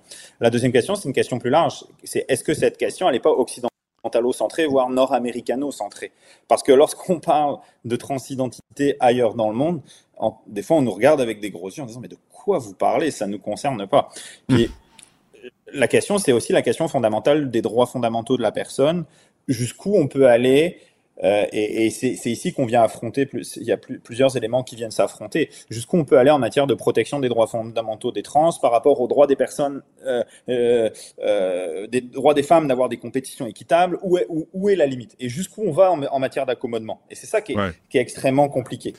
Là, euh, M. Pavot, on parle de natation, mais moi, ma- la question aussi, c'est dans les, les sports de combat, les sports de confrontation, euh, les femmes peuvent mettre leur, leur, leur santé ou, ou même leur vie en danger. Euh, je pense à la boxe, euh, les, les, les arts martiaux mixtes. C'est un homme qui compétitionne avec des femmes, il va tous les, toutes les planter. Ben, en fait, toute la difficulté de, cette- question-là, et c'est l'argument de World Aquatics, c'est la question du niveau de connaissance scientifique raisonnable que l'on a. Et c'est la question de l'appétence au risque que l'on va avoir. Est-ce que, en l'absence de connaissances scientifiques suffisantes et de consensus scientifique, on doit laisser les personnes trans compétitionner avec les femmes, quitte à faire un, prendre des risques aux femmes, comme vous le dites, dans des sports de combat. Ça peut être la boxe, ça peut être le rugby, etc. Ouais. Ça, c'est une première chose. Deuxième chose, euh, donc on a la question est-ce que est-ce qu'on est prêt à leur laisser prendre des risques? Puis deuxième chose, qu'est-ce qu'on fait avec cette situation-là? Est-ce qu'on laisse un, finalement un, est-ce que pour tant qu'on a et la question l'autre question c'est est-ce que tant, tant qu'on n'a pas assez de connaissances scientifiques est-ce qu'on maintient le statu quo? Et l'argument de, de World Aquatics, il est pas fou. Ils ont fait produire des études scientifiques, puis ils disent que l'IA, que pas sur l'IA Thomas, de manière globale, que les personnes trans qui ont vécu leur puberté peuvent avoir un avantage compétitif. L'IA Thomas, pour l'instant, dans les classements mondiaux, elle est dans le bas fond là. Hein. C'est pas un danger pour la médaille olympique, mais ce que disent les études scientifiques, ils disent que ça crée un avantage. Ce que dit World, World Aquatics et qui a été très critiqué pour ce qu'ils ont dit, ils ont dit nous, on va faire une compétition homme, une compétition femme, et puis dans les compétitions qu'on organise nous-mêmes, eh bien, on va faire une, comp- une, une, une, une catégorie transgenre. Très critiquée parce qu'on dit on va créer une catégorie pour 5 à 10% de la population en Occident. Donc ces gens-là, ils vont avoir des médailles au championnat du monde, alors qu'il y a moins de, compét il y a moins de, de compétition, Ah oui. entre guillemets. Ouais. Euh, Euh, de- vous avez- là, vous le avez man- problème, c'est Olympiques. Vous avez mentionné le rugby, là. Là, je vois bien que euh, vous êtes d'origine européenne. Parlez-nous pas de rugby, là. Parlez-nous, sacrez-nous patient le rugby. Personne ne regarde ça. Ben mais là, c'est ok. un sport. Non, non, mais j'aime beaucoup le rugby. C'est pas vrai, c'est des blagues, là. Mais il y a le hockey, là. Il y a la ligue, na- la, la ligue féminine, là, qui vient d'être lancée. Hum. Et la question, ils sont, les, les gens sont en train de le- se la poser. Et ça se résume. Est-ce qu'on peut parler de concurrence déloyale? Mais vous savez, c'est ça en fait. L'idée, c'est que moi, je- le, le point de le point en fait, c'est que où en sont les connaissances scientifiques? Moi, je suis, je suis juriste de formation, hein, je suis professeur de droit, je suis pas euh, je suis pas scientifique, je, suis- enfin, je, je viens pas des sciences de la vie. Mais Ouais. si on a mon point, moi, mon argument, c'est qu'à partir du moment où on a suffisamment de connaissances en sciences de la vie pour dire qu'il y a un avantage ou pas et qu'il y a un danger ou pas. Il y a deux questions. La première question, à mon avis, c'est le danger. Est-ce qu'il y a un danger physique pour les autres compétiteurs? Ça, c'est la première chose. C'est un principe du sport. Ouais. Euh, les autres compétiteurs acceptent un risque raisonnable en jouant au hockey. Voilà. Deuxième chose, est-ce que il y a un avantage indu, et ça c'est l'argument de World Athletics vis-à-vis de, de Lia Thomas, du fait qu'elle ait vécu sa puberté et elle soit aujourd'hui, euh, elle, elle ambitionne aujourd'hui de compétitionner dans les femmes. Et ces deux balises-là doivent fonder la décision. S'il y a des études scientifiques euh, qui sont admises, qui ont été révisées par les pairs pour nous dire il y a un risque, il y a un avantage, ben là il y a, il y a une limite rouge. Il y a des, con- il y a des, il y a des disciplines, euh, je pense en équitation par exemple, où c'est pas nécessaire, où il- c'est des, c'est des, c'est des, il y a même pas de catégorie homme-femme. Les Mhm. cavaliers et les cavalières sont sur des chevaux et puis peu importe leur identité, on s'en fiche. Tu sais, il n'y a pas d'avantage, il n'y a pas de danger, allons-y. Il y a d'autres catégories dans lesquelles c'est plus problématique. Mais euh, vous, M. Pavot, là, vous vous concentrez sur l'antidopage. Ma question est très simple. là. Est-ce que d'emblée, euh, une athlète trans est dopée? Non, non. Du dopage, c'est euh, la- du dopage. Alors c'est, euh, je vais vous répondre par euh, par une tautologie, mais après vous allez comprendre. Du dopage, c'est pr- c'est prendre ou tenter de prendre, grosso modo, hein, une substance qui est sur la subs- qui est sur la liste des substances des substances interdites. Ouais. En, en, en l'occurrence, euh, les a- les athlètes qui qui qui font qui sont trans, ils prennent certaines substances pour leur transition. Ils doivent demander des autorisations qui leur sont données par les fédérations. C'est pas un enjeu, mais Ouais. c'est pas du dopage dans le sens où elles ne s'administrent pas une substance pour compétitionner. C'est ça. euh, Ce, ce sera jamais sanctionné comme du dopage. Mais les hormones, euh, mais, les, les- Ouais. mais toutes les hormones qu'une athlète trans prend, euh, ça tombe pas dans la catégorie dopage. Non, alors, on va affiner un petit peu l'élément. En fait, une athlète trans, elle génère. En fait, le problème, c'est le taux de testostérone qui, euh, naturellement, pour Lia Thomas, est produit, est, est présent dans son corps. C'est ça le Ouais. problème. Elle ne prend pas de testostérone provenant de sources externes à son corps. C'est ça qui est interdit. Ça va être de l'administration de testostérone euh, recombinée en laboratoire, blabla, des, des pilules, Mhm. etc. Tout ça. Mhm. Donc, c'est pas du dopage pour cette raison-là. Mais effectivement, euh, si on prend euh, des, des substances qui nous permettent d'augmenter notre taux de testostérone, c'est un problème. Elle, dans le cadre de, la, de, de sa transition, c'est pas ce qui se passe.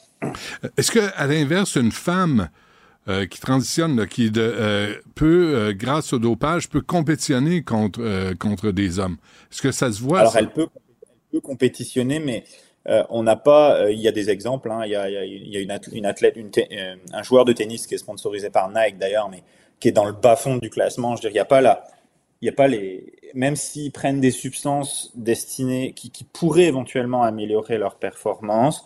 Euh, un, ils ont des autorisations pour les prendre dans le cadre d'un traitement médical, et de deux, c'est pas une ça n'a pas de conséquences sur l'équité dans le sport parce que transiger d'une femme vers un homme, il y a des capacités physiques intrinsèques qui font que les trans les de femmes vers hommes ne sont pas des dangers pour la compétition. Ouais. Euh, en même temps, là, je sais que c'est hypothétique ce que je vous pose comme question, M. Pavot, là, mais euh, si c'était l'inverse, si les, parce que là, on, là, il y a des hommes qui débarquent, euh, des hommes qui ont grandi hommes, là, qui débarquent dans des compétitions contre des femmes.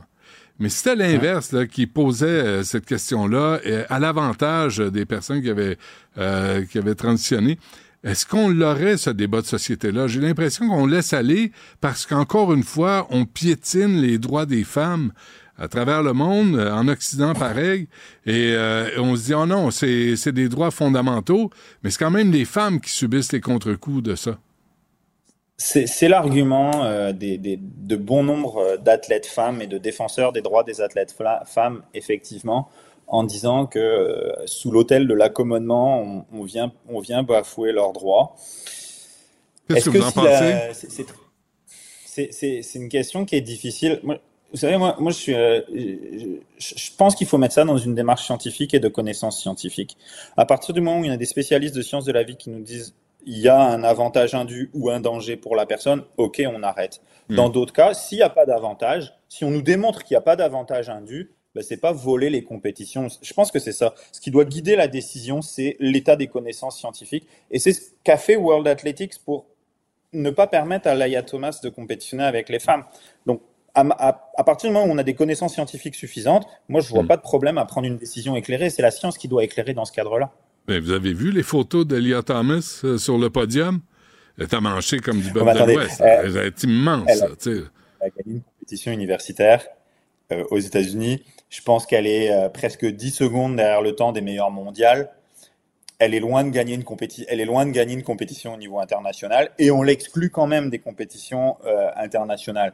Donc le, le seuil quand même d'avantage que lui produit, euh, que- que- qui, a été démontré, est quand même très très bas de la part de, de World, euh, Ouais. de World Aquatics. Donc, Michael ils, sont- ils sont Phelps, sur euh, Ouais, Michael Phelps disait, tu sais, il faut que ça soit à force égale, il faut que ça soit la concurrence loyale.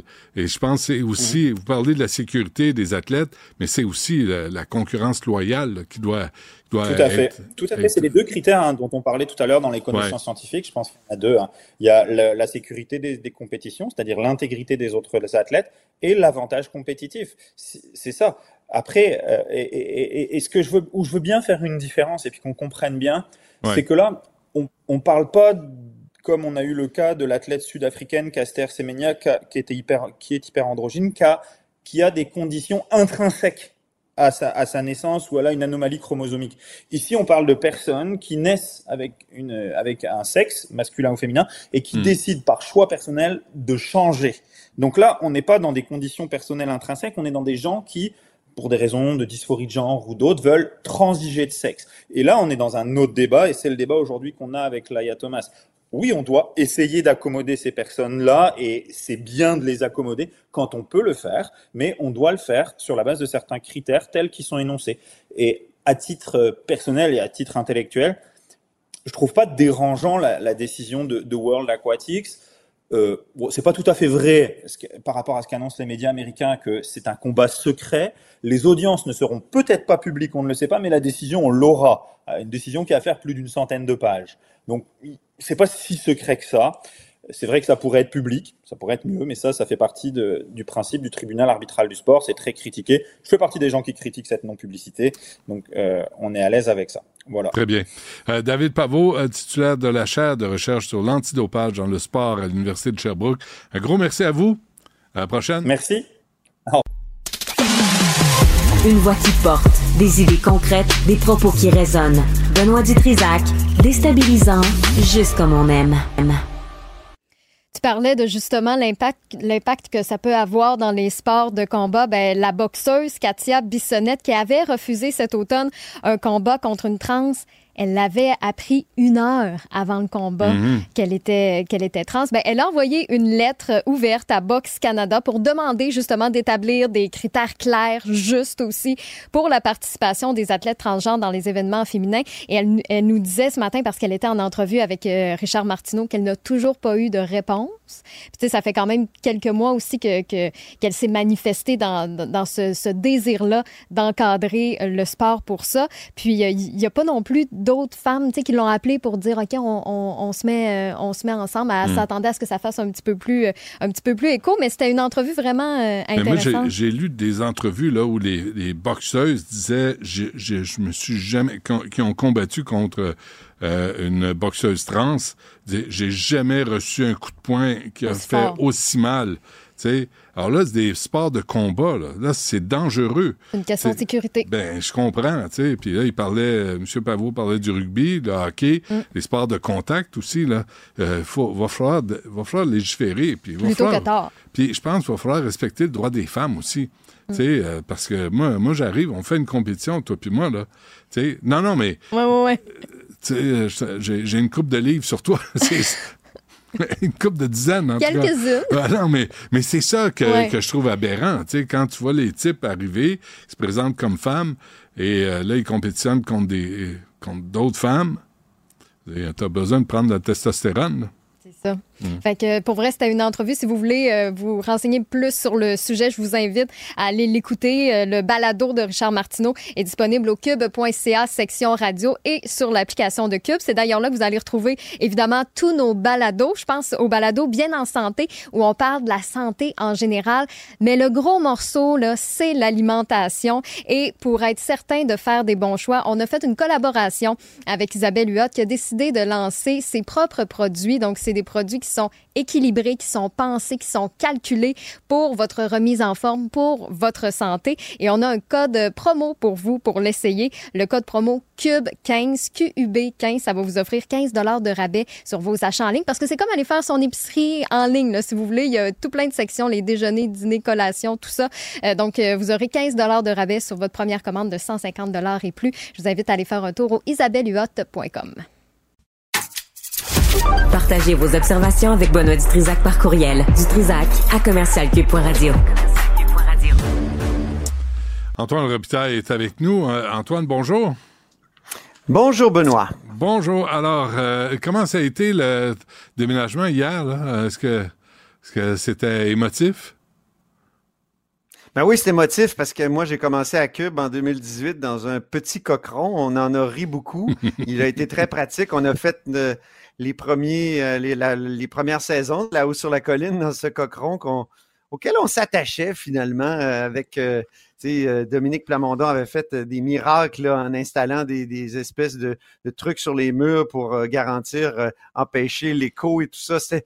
Mais à un moment donné, ben, notre entreprise avait fait... construit un super beau studio à l'Assemblée nationale et j'en ai profité de mai 2019 à euh, aujourd'hui, à hier, hier. Et là, Mhm. c'est donc c'est ou avant hier, ma dernière. Ouais, c'est ça, c'est ma dernière dans mon studio. C'était ma dernière dans mon studio avec vue sur le Parlement. Et là, je suis, euh, écoute, je suis super lean et agile. euh, pour, pour reprendre des mots à la mode, euh, et je suis euh, en direct de chez moi. Oui, Alors, avec le euh, lit. euh, ça me fait avec- plaisir de te parler. Qui a fait le lit en arrière? Je- écoute, ma fille dort là à l'occasion parce que euh, elle, elle vient travailler à Québec à l'occasion. Donc, euh, je vais la gronder parce que c'est vrai qu'il n'est pas bien beau. Non, il est pas tiré un peu. tu sais. Mets-toi un Non, paravent. ça, ça va me falloir. Ça va une espèce d'arrière-plan cube, là. On va, on va oui. trouver ça, mais tu sais, on s'ajuste à tous les jours. À tous ça. les jours, on progresse. Hein? Moins qu'hier, plus que demain. Ah oui, monsieur. Euh, Tu- ouais, c'est à ça. qui tu le dis? Parfait. Plus Euh, qu'hier, moins que demain. Quelque chose de même. Mais c'est rien. Avant d'entrer en onde, j'avais pas assez de vente. Donc là, je suis branché sur le partage de connexion et ça semble fonctionner. Mais si ça décroche, Ah. ben, je vais imaginer euh, les sacres que, que mon ami Benoît va pouvoir euh, formuler au micro de Cube, mesdames et Hmm. non, messieurs. je ne le ferai pas. Je vais prendre sur moi. En passant, ton plus que plus que plus qu'hier et moins que demain, c'était un pendentif, ça, hein, dans les années 70, que, on oui, s'offrait, on offrait à, à notre blonde ou euh, C'était à côté du petit pendentif en bois, là. euh, comment c'était, là, le, le- le pur noisetier? Oui, c'est ça. Pour, euh, pour guérir des maladies et des, des Ah, ça guérit tout. Ça- Ça C'est vrai? Ça marche-tu? As-tu essayé? Non, ça marche. Bon. Là, c'est la Tu sais bien que ça marche pas, Benoît. Ah, ben non. Ben, j'ai, confiance, moi. J'ai toujours espoir que- qu'il y ait un miracle débarque. Euh, dis donc, euh, justement, parlant de miracle, euh, 4 contre 4, là, c'est euh, pour le vote, pour l'entente avec le gouvernement et les syndicats. Ça augure aussi- mal. C'est aussi enlevant que des parties de hockey où Patrick Roy est, est un des entraîneurs. C'est incroyable. Quatre Mhm. syndicats de la FAE contre quatre. Donc, quatre oui, quatre non. Il reste. euh, Et là, tous les yeux sont tournés vers le syndicat de la Haute-Yamaska qui va voter euh, le 31, si je ne m'abuse. Ils sont 2000. Et on va savoir. Hein? Ils sont 2000. Là, il- c'est quoi le pourcentage de vote là-dessus? Là? Il y en a combien qui vont voter? Après une assemblée Mais, générale euh, virtuelle ouais. de 12 heures, il en reste combien? Ça n'a pas de sens. Non, mais la démocratie syndicale là-dedans en a pris tout un coup. Là. Euh, Je, je parlais euh, ce matin à Sylvain Mallette, euh, l'ancien président de, la, de la FAE, qui me disait la grève, là, c'est fini pour 30 ans. là. Il n'y a plus personne qui va vouloir, il n'y a plus un chef syndical qui va vouloir accepter que son syndicat est en grève. là. Puis même les, les syndiqués, ils ont trouvé ça très, très difficile, le 22 Ouais. jours de grève. Il y en a qui sont allés dans des banques alimentaires. Donc, Mm. euh, Les parents, mais en les même parents, temps, les parents non plus, les Antoine, votes- vont pas tolérer une autre grève. C'est pas vrai qu'on va Je faire sais. vivre ça aux enfants. Là, là, c'est pas vrai. C'est... Puis là, il faut arrêter de faire de la pub pour les écoles privées, comme je le dis depuis, euh, depuis un mois. Ça Ouais. n'a pas de maudit bon sens là, de Mm, partir mm, en mm. grève comme ça. Euh, surtout que le syndicat qui a le fait le plus que la grève, c'est lui qui a le moins obtenu sur le plan des conditions euh, de travail. Donc, le fameux sectoriel, tu sais, tu as le salarial puis le sectoriel. Salarial, ça, il y a une clause remorque. La FSE a, a- a mieux négocié que la FAE. Puis, Ah euh, les gens de la FAE qui disent oui ou non, euh, ils vont avoir la clause remorque. Mais pour le, le- le- les conditions de travail, là, Sylvain Mallette m'expliquait que là, il peut y avoir des disparités en- entre les syndiqués. C'est incroyable. Moi, je, Ah je oui. je trouve ça inconcevable. Oui, par exemple, des, euh, des libérations pour mentorat. Euh, il expliquait que à la FAE, ils n'ont pas réussi à le négocier, à la FSE, oui. Et, et- et là, c'est peut-être ça que va amener, si jamais il y a un rejet total, là, parce que c'est compliqué, là, il y a des pondérations aussi dans les votes, puis euh, Mhm. ça prend une double majorité, euh, majorité au national, puis majorité dans, dans- dans chaque syndicat.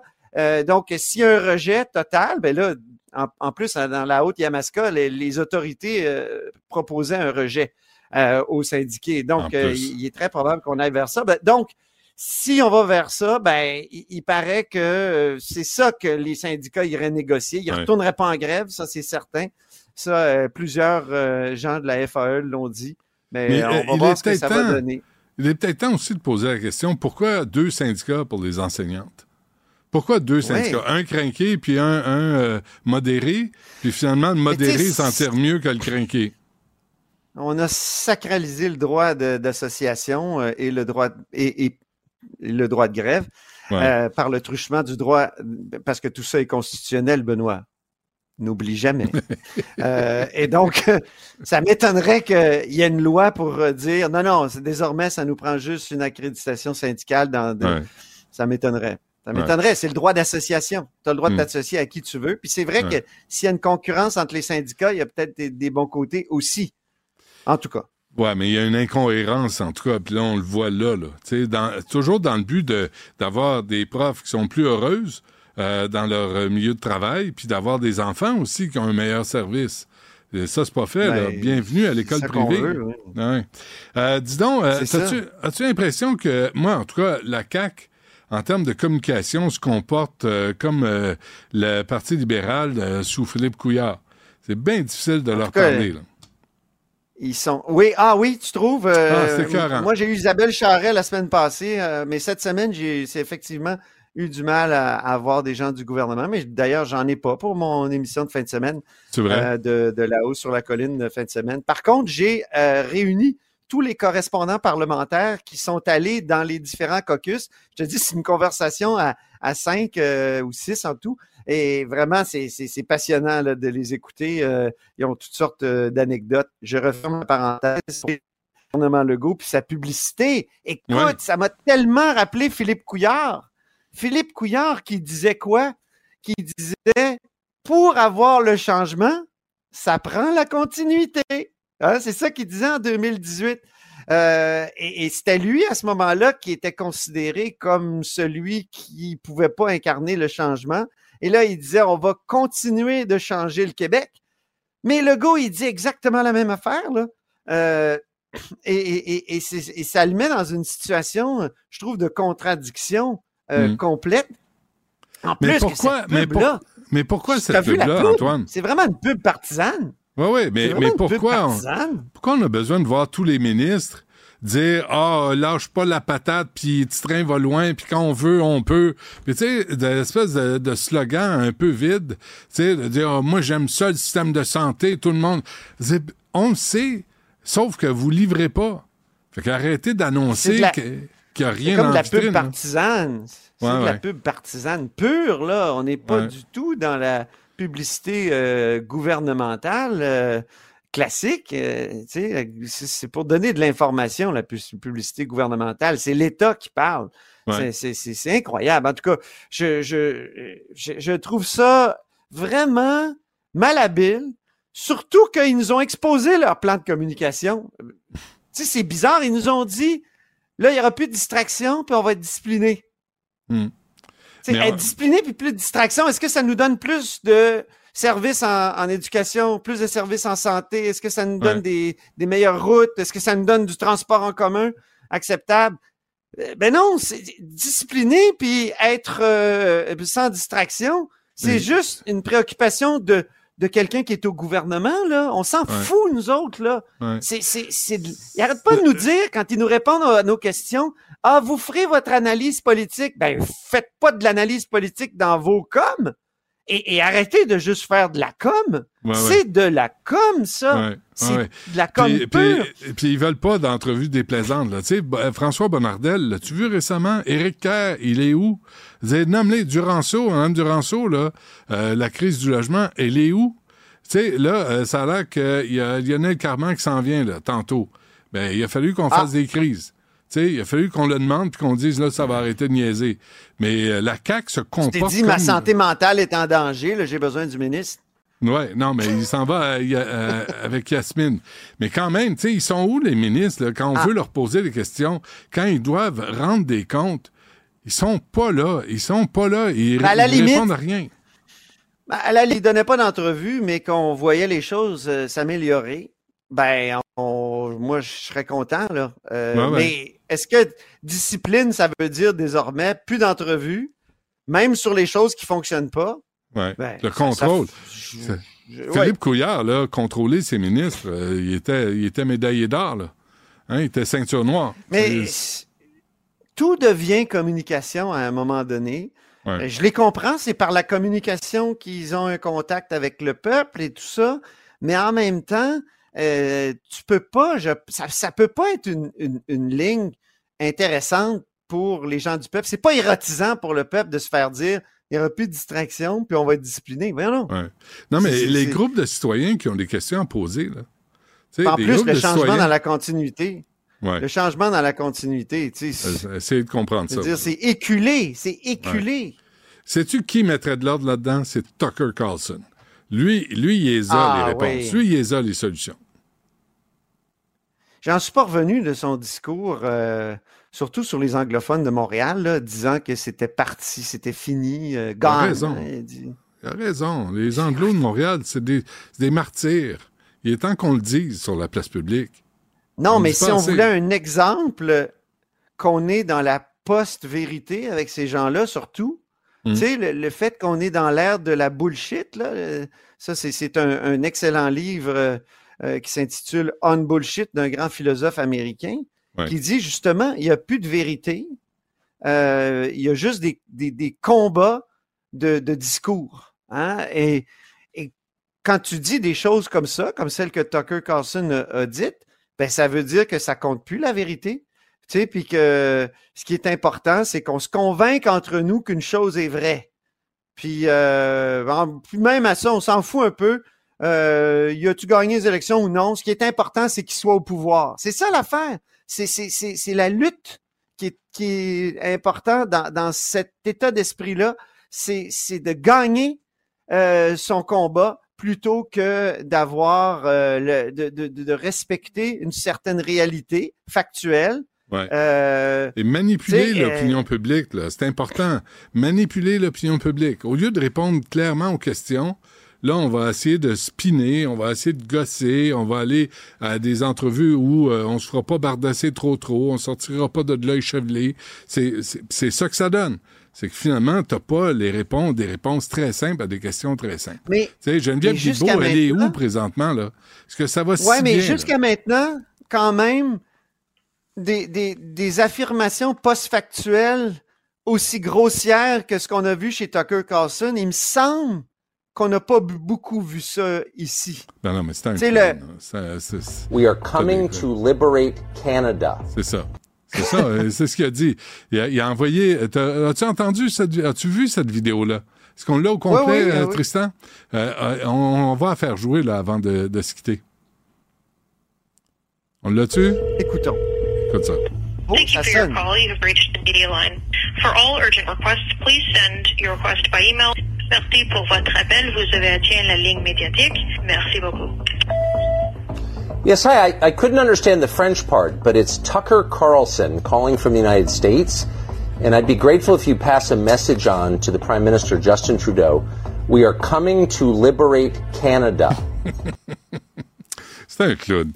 C'est un clown. Faut, faut juste se divertir. Un clown, Euh, mais tu sais, c'est, c'est triste que des représentants politiques élus comme euh, Daniel Smith Ouais. étaient présents. Euh, il faudrait poser la question à, à tous ces euh, conservateurs là, euh, qui eux aussi donnent pas beaucoup d'entrevues. Depuis quand tu as vu Gérard Deltel sur une tribune? Ah non, il vient plus. Euh, Gérard Deltel, il est plus là. Il était là quand il travaillait à TQS. Pierre-Paul depuis- Huss, euh, je- moi je l'ai vu l'autre soir, rare. mercredi, dans une activité publique. euh, J'ai demandé, vas-tu venir à mon émission? Vas-tu venir nous parler? Oui, oui, oui, oui. Mais Ouais. tu sais, j'aimerais ça lui poser des questions comme est-ce que tu veux vraiment euh, que le Canada se retire de l'ONU? Est-ce que Mm. tu penses vraiment, comme Tucker Carlson puis les conservateurs qui étaient présents, qu'il n'y a plus d'anglais euh, et d'anglophones à Montréal? Penses-tu Mhm. vraiment ça? Ah ouais. Euh, sais, et- et à un moment donné, il y a quelque chose comme la réalité, là. Hmm. Ah oui? Ah oui, je pense que on, Ben, avec, je sais- je avec sais pas, Trudeau, on mais- vit euh, dans un monde de licornes depuis longtemps. On n'est plus habitué à la réalité. On verra. Les conservateurs n'ont pas plus de réponses, remarque. Euh, on se laisse là-dessus, euh, Antoine, puis euh, Oui, tire, arrange le lit en arrière de toi. Tire les draps C'est vrai, hein? Fais ça comme du monde. Enlève les plis, j'haïs lit ça, C'est parfait. Pour la visite, là, pour une chambre d'amis, T'as vu impeccable. comme- t'as vu comme il fait beau dehors, ici à Québec? Wow! C'est beau, hein? Hein? C'est beau, c'est beau la région. C'est sympathique. Merci Antoine. La région. Hey, là, là, faut que je tienne mon ordi parce qu'il va tomber. Tiens-le, tiens-le, il n'y a plus de pied. Hey, bonne Ils fin de font- semaine! Ils en font plus des Atari 64. Hein? Salut!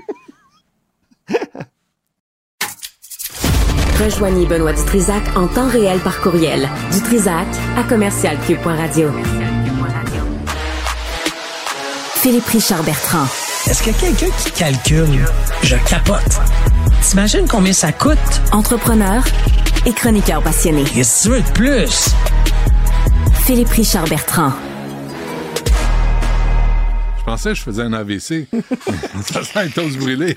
Euh, non, OK. Euh, Philippe Richard Bertrand, bonjour. Hey, salut, salut. Hier, hier, tu nous as vanté Sami Fruit. Ah, J'étais tout content de te parler Ben de mon Sami Fruit. Mais il y a un bémol. il y a une auditrice euh, que je salue qui s'appelle Madame Labelzile. OK. Ah, merci, Madame Labelzile. Elle m'a écrit dans la nuit en me disant Monsieur Bertrand, belle chronique, mais saviez-vous que. Et là, elle m'a envoyé un article euh, d'un quotidien. Ils ont été condamnés, Sami Fruit, l'organisation, a été condamné pour avoir fraudé le fisc de 31 millions de dollars. C'est la plus grosse, deuxième plus grosse condamnation de Ouais. euh, dans l'histoire de Revenu Québec. Ah, elle Ça m'écrit. en fait des bananes, ça, Ouais, elle m'écrit, c'est pour ça que c'est moins cher. C'est parce qu'il paye pas le gouvernement. Mais ce que tu apprends là-dedans, OK, hey, honnêtement, là, Ouais. 19 millions de DAS impayés. Ça, c'est les employés. ça. Ça, ça veut dire que tu payes tes employés au noir. T'es payes cash. OK? Après ça, tu sais, à 19 milli- 31 millions moins 19 millions, la différence, c'est de la TPS TVQ jamais payée sur 10 ans. 10 ans! Ah oui. Après ça, attends, là. Tu sais comment que ça marche? Tu sais, moi, j'ai- vous avez peut-être vu ça dans un film, ça arrive, mais tu sais, les, les moyens, ils se tannent, ils t'envoient une lettre. Ils saisissent ton compte. Il a ouvert un autre compte. Après ça, il a dit, je vais arrêter de fonctionner avec compte. Il a ouvert des coffres forts à sa banque. Trois coffres forts. Je savais même pas que tu pouvais louer un, le coffre. Pas, pas un, un casier, là. Le coffre, OK?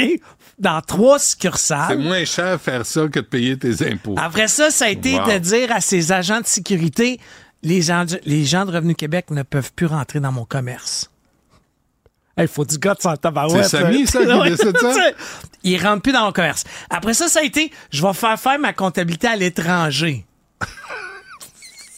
Mais il est bon, il est Ah, plein non, non, non, d'imagination. non, non, mais moi, c'est mon héros! C'est mon héros! Non, non, c'est une blague. C'est une blague. On va le sortir hors contexte. c'est une blague. C'est une blague.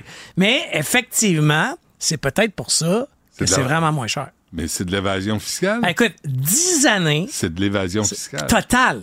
Total. Un individu, là, un commerce. 10 ans, ils ont un jugement 79 pages. Tu sais, le juge, il a pesé Ouais. sur le crayon, là. Puis avec des mots, là, fraude fiscale, tu sais, des, des mots, là, que tu veux pas Tu sais, négligence, négligence fragante, fraude, tu sais, en tout cas, catastrophique. Ouais. Et euh, il a décidé d'aller en appel. veut, Ben, tu comprends? il veut rien S'il y a, savoir. s'il y a de l'argent dans des coffres secrets, Ouais. il peut payer ses avocats longtemps. là. Mais, c'est, mais ce Samy, là, Ouais. s'il tombe malade, il Hey, va je sais pas. à ce qu'on écoute, le traite. mais tu sais, Non, non, mais, euh, mais c'est ça, là. C'est ça, là. Si toi, tes enfants vont à l'école, tu n'as pas de facture réelle là, pour aller à l'école. Mm. On s'en occupe collectivement. Mais il faut que tout le monde paye sa juste part. Exactement. Exactement. Et c'est ça, moi, honnêtement, la, la réaction que j'ai eue hier, c'est pour ça que je voulais absolument corriger. Hier, euh, je parlais go, go, go. C'est une très bonne mais, idée que mais tu le c'est- fasses. On doit-tu encourager ce type de commerce-là? Ben non. Moi, j'ai un problème avec ça. Ben, Honnêtement, Oui. ça me fait, excuse le langage, chier, parce que c'était vraiment moins cher. Mais là, je vais-tu y aller en fin de semaine? C'était ma grosse question. Tu te poses même la question. Ben, Écoute, on cherche des économies, non, Benoît. mais pas à ce prix. Pas, Je euh, le sais, je le va- sais, je le sais. Va magasiner euh, tes cigarettes chez les Mohawks aussi. Non, Mais ben, je fume pas, non, mais, je peux mais comprendre. va- Non, mais je comprends, je comprends. Non, non, non, ça n'a pas de bon sens. Parce Ça n'a pas de bon sens. Là, il n'y a plus personne qui veut payer sa juste part. Puis là, y a la même, un autre auditeur m'a écrit, euh, euh, by the way, euh, demande-toi pas pourquoi il y a des machines de paiement qui sont arrivées il y a à peu près un an. Là, j'y allais pas il y a un an, mais avant, il n'y avait pas de machine de paiement, à ce qui paraît. Tu pouvais juste payer comptant. Ouais, ouais. Sauf que là, avec un- le jugement qu'ils ont eu, le juge a dû dire, tu rentres Interac, Il y au avait moins. un cinéma comme ça, là. Ah oui? où, tu fais- où il y avait des guichets automatiques à l'entrée, mais euh, tu pouvais pas avoir de carte euh, pour rentrer. Tu sais, Oh, prendre ta carte de crédit, ouais, là. Ouais. Ouais, ouais. Il y avait un cinéma connu comme ça, là, une chaîne de cinéma connu.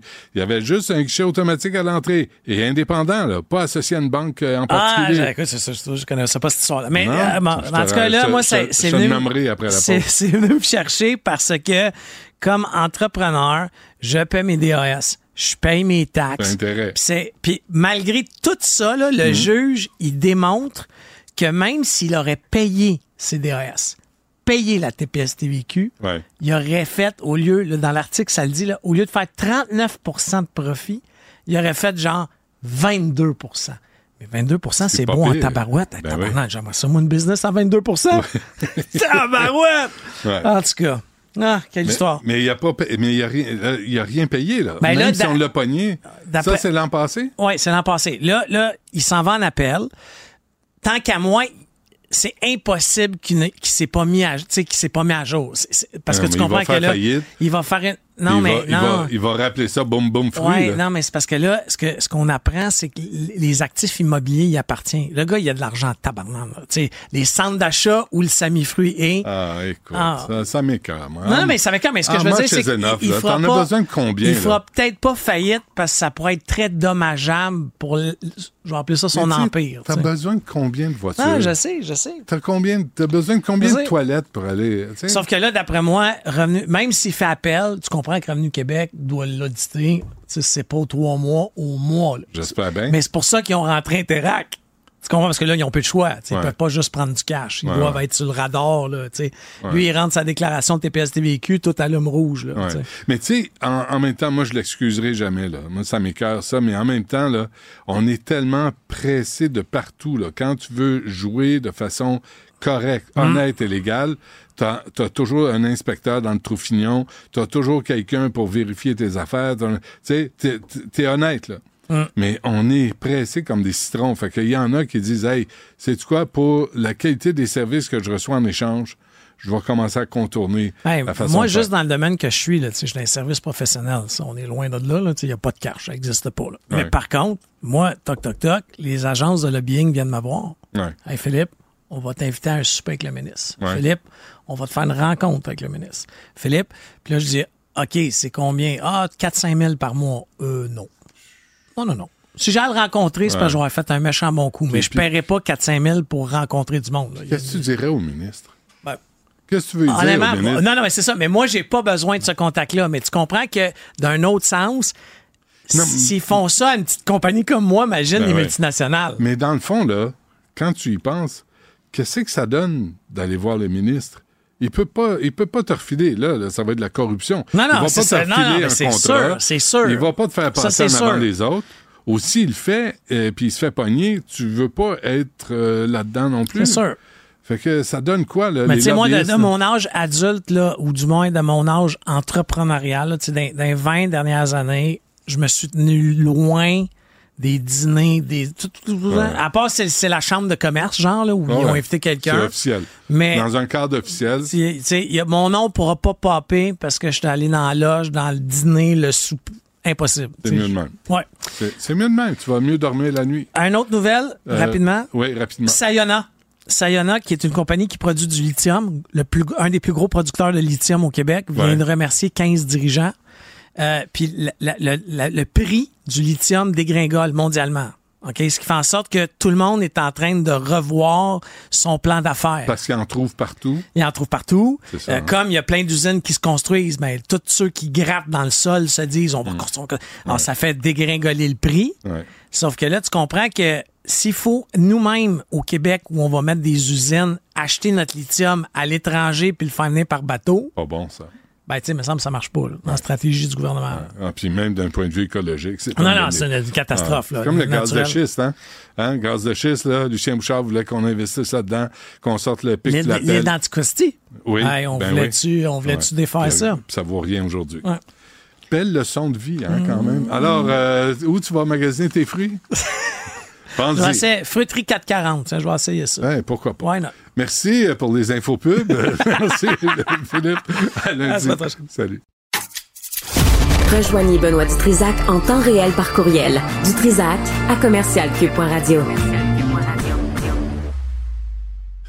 Israël euh, doit prévenir et punir l'incitation au génocide. Euh, C'est la Cour internationale de justice qui a rendu sa décision ce matin. Euh, il est professeur émérite d'histoire à l'Université de Montréal et membre fondateur de Voix juive indépendante. Yakov Rabkin est avec nous. Monsieur Rabkin, bonjour. Bonjour. Bonjour, merci d'être avec nous. Alors, euh, expliquez-nous euh, votre euh, la, votre perception, en tout cas la, la, compréhension, pas la perception, la compréhension de cette décision de la Cour, la, de la Cour internationale de justice. Bon, il faut se rappeler que c'est l'Afrique du Sud qui a posé une plainte contre Israël, l'accusant de génocide contre les Palestiniens de Gaza. Et la Cour, après deux semaines de délibération, ce matin, a décidé qu'effectivement, il y a euh, un génocide plausible, c'est le terme qu'ils ont utilisé, euh, et donc les mesures provisoires que demandait l'Afrique du Sud devraient être examinées. Ils ont choisi certaines mesures contre Israël, notamment l'obligation d'éviter le génocide, de euh, pourvoir euh, euh, les, vivres pour la population, etc. Euh, après 35 minutes de critique acerbe d'Israël, euh, finalement la Cour a décidé de ne rien faire pour obliger Israël d'arrêter les activités militaires à Gaza. Et, donc, il n'y a pas de cessez-le-feu décrété, il n'y a pas d'obligation pratique pour Israël, et euh, les manchettes de journaux israéliens que je viens de voir se réjouissent parce que voilà, on ne nous a pas arrêtés, on ne nous a pas obligés de, de faire le cessez-le-feu. Cessez-le-feu. Mais de toute façon, même si la Cour internationale avait tranché dans ce sens, Israël l'aurait sûrement ignoré. Donc, euh, on, se trouve sur le plan moral, sur le plan euh, rhétorique, mais il n'y a rien de pratique qui est sorti de ce verdict. Hum. Euh, on demande à Israël de s'efforcer de limiter les morts et les dégâts lors de son offensive militaire. Comment, comment peut-on imposer cette décision-là de la Cour euh, internationale de justice? Quelle est son autorité réelle? Bon, son autorité réelle, même s'il avait euh, décrété un, un cessez-le-feu, ça doit passer par le Conseil de sécurité. Et le Conseil de sécurité, comme vous le savez bien, Israël est protégé, blindé par le veto américain. Et donc, même si la Cour avait décrété cela, ça aurait été une victoire morale, sans doute, mais de toute façon, Israël, il faut comprendre qu'Israël a ignoré, a dédaigné même euh, des dizaines de résolutions des Nations Unies. Donc, il n'y a aucune raison qu'elle reste, qu'elle respecté la nouvelle. Mais la décision que la Cour a, décidé, a publiée aujourd'hui, cette décision est extrêmement facile à satisfaire pour Israël. Ils vont dire, voilà, nous avons fait nos efforts, on a fait telle et telle chose. Mais de toute façon, il n'y a pas de journalistes occidentaux à Gaza Israël peut dire n'importe quoi. Hmm. Mais à quoi, à quoi on a l'impression qu'on doit dire tout ça, tout ça pour ça, euh, M. Rapkin, là, à quoi aura servi cette, euh, cette plainte euh, de l'Afrique du Sud? Bon, je crois que c'est une victoire morale parce qu'on a tout de même qualifié ce que fait Israël de génocide plausible. Donc, ça, c'est une victoire morale. Mais à vrai dire, euh, sur le plan pratique, Israël est protégé non pas seulement par les États-Unis, mais par pratiquement toutes les puissances occidentales, y compris le Canada qui fournit les armes aussi. Euh, et donc, euh, il y a en fait une chose assez intéressante. Il y a une division entre les pays occidentaux d'un côté et le reste du monde, qui est la majorité du monde, euh, y compris la Chine, l'Inde et des autres pays, mm. qui, qui n'embarquent pas dans cette position pro-israélienne. Mais aussi à l'intérieur des pays occidentaux, y compris au Canada, y compris au Québec, la population est beaucoup plus critique d'Israël que la classe dirigeante. Et donc il y a en fait, ici nous voyons le fameux, le fameux abîme entre les, euh, le, le, 1%, le fameux 1% qui dirige, et le reste de la population. Vous avez vu les manifestations monstres à Montréal euh, et ailleurs, à Toronto. Euh, mais ça ne sert à rien, comme par exemple euh, la grande manifestation contre la guerre en Irak en 2003. Ben, euh, les États-Unis ont, ont continué. Ouais. Donc je crois qu'il y a ici, dans le cas d'Israël, une autre, un autre rappel que nos dirigeants ne nous représentent pas. Mais euh, sauf erreur, là, même en Israël, il y a les familles qui continuent à manifester pour la libération des otages. Euh, Est-ce qu'il y a une explication euh, qui euh, euh, pour laquelle on, on, on, comprendrait la raison euh, que la Cour internationale de justice n'aborde pas le Hamas, n'aborde pas la libération de, des otages? tout ça a quand, quand même, même commencé le, le 7 octobre dernier. Alors, pourquoi on n'aborde pas la question dans, en entier? Bon, d'abord, ça n'a pas commencé le 7 octobre, ça a commencé le 15 mai 1948, quand l'État d'Israël était déclaré. Non, non, mais je comprends, mais de la situation qu'on connaît présentement, là, euh, la, la, les, les manifestations, là, la réaction du, de la Palestine, la réaction d'Israël, c'est le carnage du 7 octobre. Euh, oui, effectivement, ça commence le 7 octobre. Euh, la question est euh, que le Hamas, Hamas n'est pas un État et la Cour internationale ne peut traiter qu'avec des États. Mm-hmm. Et je crois que si je ne me trompe pas, j'ai écouté la, la, décision en direct.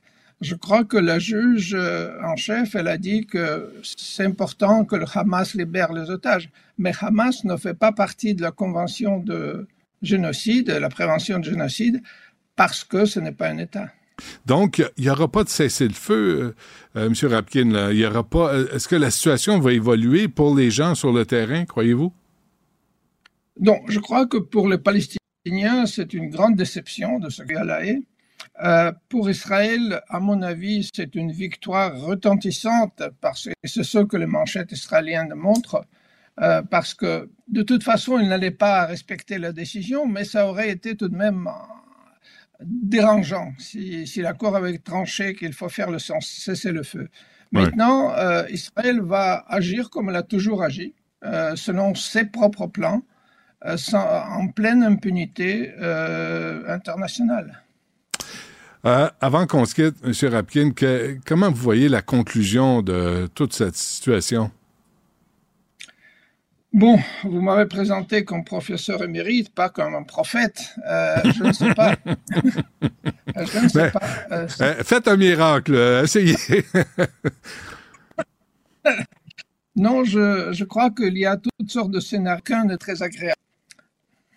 Par exemple, certains politiciens israéliens veulent complètement expulser la population de 2 millions de personnes de Gaza. Euh, mais il faut comprendre qu'il s'agit d'une situation d'une guerre coloniale. Il y a une puissance coloniale qui est en train de pacifier les, les, les indigènes. Donc c'est exactement ce qui se passe. Euh, c'est comme les guerres euh, que la Grande-Bretagne a menées au Kenya ou que la France a menées en Algérie. Donc c'est très semblable.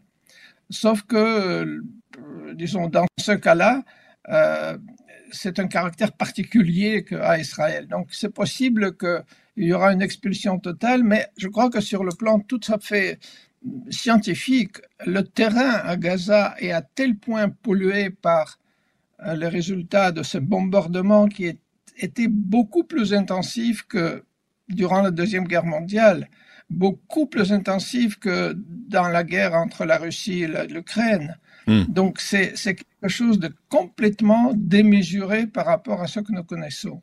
Et donc le terrain très très limité, après tout, dans le secteur de Gaza, peut-être n'est plus apte à maintenir une vie humaine. Ça, c'est une autre question. Hmm. Euh, Est-ce que ça pourra se négocier cette, euh, cette fin de conflit? Bon, tout peut se négocier. Euh, la, disons, la question, c'est que euh, il faut reconnaître les droits égaux aux Palestiniens. Je crois que c'est ça le problème. Parce que tant et aussi longtemps que Israël dit qu'est-ce qu'on va faire avec les Palestiniens? Les Palestiniens sont comme des objets inanimés. Mmh. Donc, qu'est-ce qu'on va faire avec les meubles? Je vais le mettre à gauche ou à droite. Ouais. Mais il faut demander tout de même. Ce ne sont pas des meubles.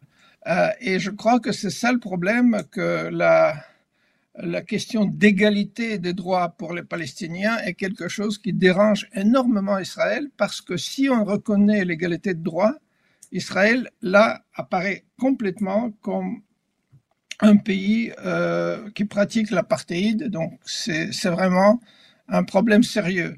Mais je, je répète, tout cela, ce sont des victoires morales, rhétoriques. Israël, entre-temps, va faire ce qu'Israël considère bon pour lui et pas pour les autres. Très bien. On se situe. Yakov Rapkin, euh, professeur émérite d'histoire à l'Université de Montréal et membre fondateur de Voix juive indépendante. Euh, merci d'avoir pris le temps de nous parler. Bonne journée. Merci à vous. Au revoir. Benoît Dutrisac. Sacramouille que c'est bon. Dutrisac. La fin de semaine approche. Vous êtes peut-être en train de planifier vos rassemblements entre amis pour regarder la game de football de dimanche. Euh, vous savez que on, on jase football ici à Cube avec le balado La Zone payante qui est animé par Jean-Nicolas Gagné et Stéphane Cadorette. Il y a justement un nouvel épisode de disponible où on parle du cirque Kelsey Swift, mais on parle surtout de qui peut arriver les Chiefs qui sont en route vers une autre finale de conférence. Si vous êtes des partisans des Bills aussi, on vous réserve un segment spécial juste pour vous dans l'épisode. Puis on se demande si c'est l'année de Lamar. Moi, je connais Kendrick. Je pense pas que c'est de lui qu'on parle ici, quoique, hein, on le sait maintenant, là, la musique puis le football, ça s'entrecoupe. Mais euh, non, on me confirme que c'est bel et bien un joueur. Mais on nous propose justement un cours 101 de chaque équipe. Puis je sais pas, on dirait que ce segment-là est écrit juste pour moi. Donc ce sera euh, à écouter cube.ca dans la section radio, l'application de Cube ou sur les plateformes de balado diffusion. Peut-être que vous l'avez lu ce matin dans le Devoir, Françoise David a publié une lettre pour parler de la grande confusion qui règne dans le dossier du logement et de l'immigration. Ben elle sera justement en entrevue dans l'épisode de Yasmine Abdel Fadel. Si vous voulez réagir, vous pouvez nous rejoindre en tout temps par courriel au studio à commercial cube.radio ou le 1877 827 2346 le 187 Cube Radio. Et euh, en terminant, juste pour nos auditeurs, nos téléspectateurs, ceux qui sont branchés là, à la nouvelle chaîne de Cube Télé, ben, on a pour vous un code promo pour essayer les produits de notre collaboratrice Isabelle Huot, qui est docteur en nutrition. Sur son site web, il y a des repas, des collations, des muffins, parce que oui, manger santé, c'est pas plate. On en a le, le meilleur des exemples. Euh, il y a tout plein d'affaires pour manger santé. Cube 15, QUB 15, ça va vous offrir 15 dollars de rabais sur un achat en ligne sur votre première commande de 150 dollars et plus. IsabelleHuot.com pour avoir tous les détails. Benoît, merci de m'avoir fait une place dans ton émission Oh, cette semaine. arrête, ta place est, est réservée. C'est comme une table au restaurant. Là. décolle plus. Non, non, t'as t'as une table juste à toi, tu viens quand tu veux. Euh, puis euh, là, tu t'en vas avec euh, Yasmine. Exact. Moi, je continue l'après-midi, mais Parfait. euh, je te souhaite un bon week-end. Merci de ta collaboration à l'émission. On se reparle lundi. Assurément. Une voix qui porte, des idées concrètes, des propos qui résonnent. Benoît Dutrisac, déstabilisant, juste comme on aime. La rencontre du rocher du Trisac. Dans ce cas-ci, est-ce que c'est criminel? Pantoute. Une dualité qui rassemble les idées. Mais non, tu peux pas dire ça. On rembobine cette affaire-là. Non, non, non, non. Prends soin de toi, là. Oui, Hein, tu me protèges. Je le sais. Compte toi-même. La rencontre du rocher du Trisac. Écoute Benoît quand Ouais. je parle. Crosseur. Un crosseur. Tu diras de ma part, c'est un crosseur. Euh, Sophie, bonjour. Mais il faut qu'on- que tu dises de qui on parle, là, qui est un crosseur. Un plombier. Bon. Ben, ça n'a pas d'allure. que 190 dollars de, l'heure, c'est jamais. trop cher. Je- Moi, j'aimerais ça que les gens euh, nous écrivent et nous Et- et appellent à, dû, Cube. Il aurait dû dire- avoir dans son camion un coude. Parce Oui, il y en a- avait un coude. Ben, tu, tu, tu pars pas euh, au magasin pour. euh, Non, pour- non, mais ça un coude, mais ça heures, nous a coûté, je sais pas combien, Hey, là, pour. Un coude, là, tu dévisses. Non, parce qu'il fallait qu'il Tu scie nettoies. puis qu'il rajoute un autre coude. c'est- Il met de la colle puis il met un PVC. C'est niaiseux. C'est niaiseux. 190$ piastres de l'heure, c'est une arnaque. C'est de l'abus, euh, sincèrement. Là. Je suis découragée. En tout cas, en tout et pour tout, là, le monsieur il est venu. Ouais, Ça, ça, ça, pas de sens. 1200 dollars.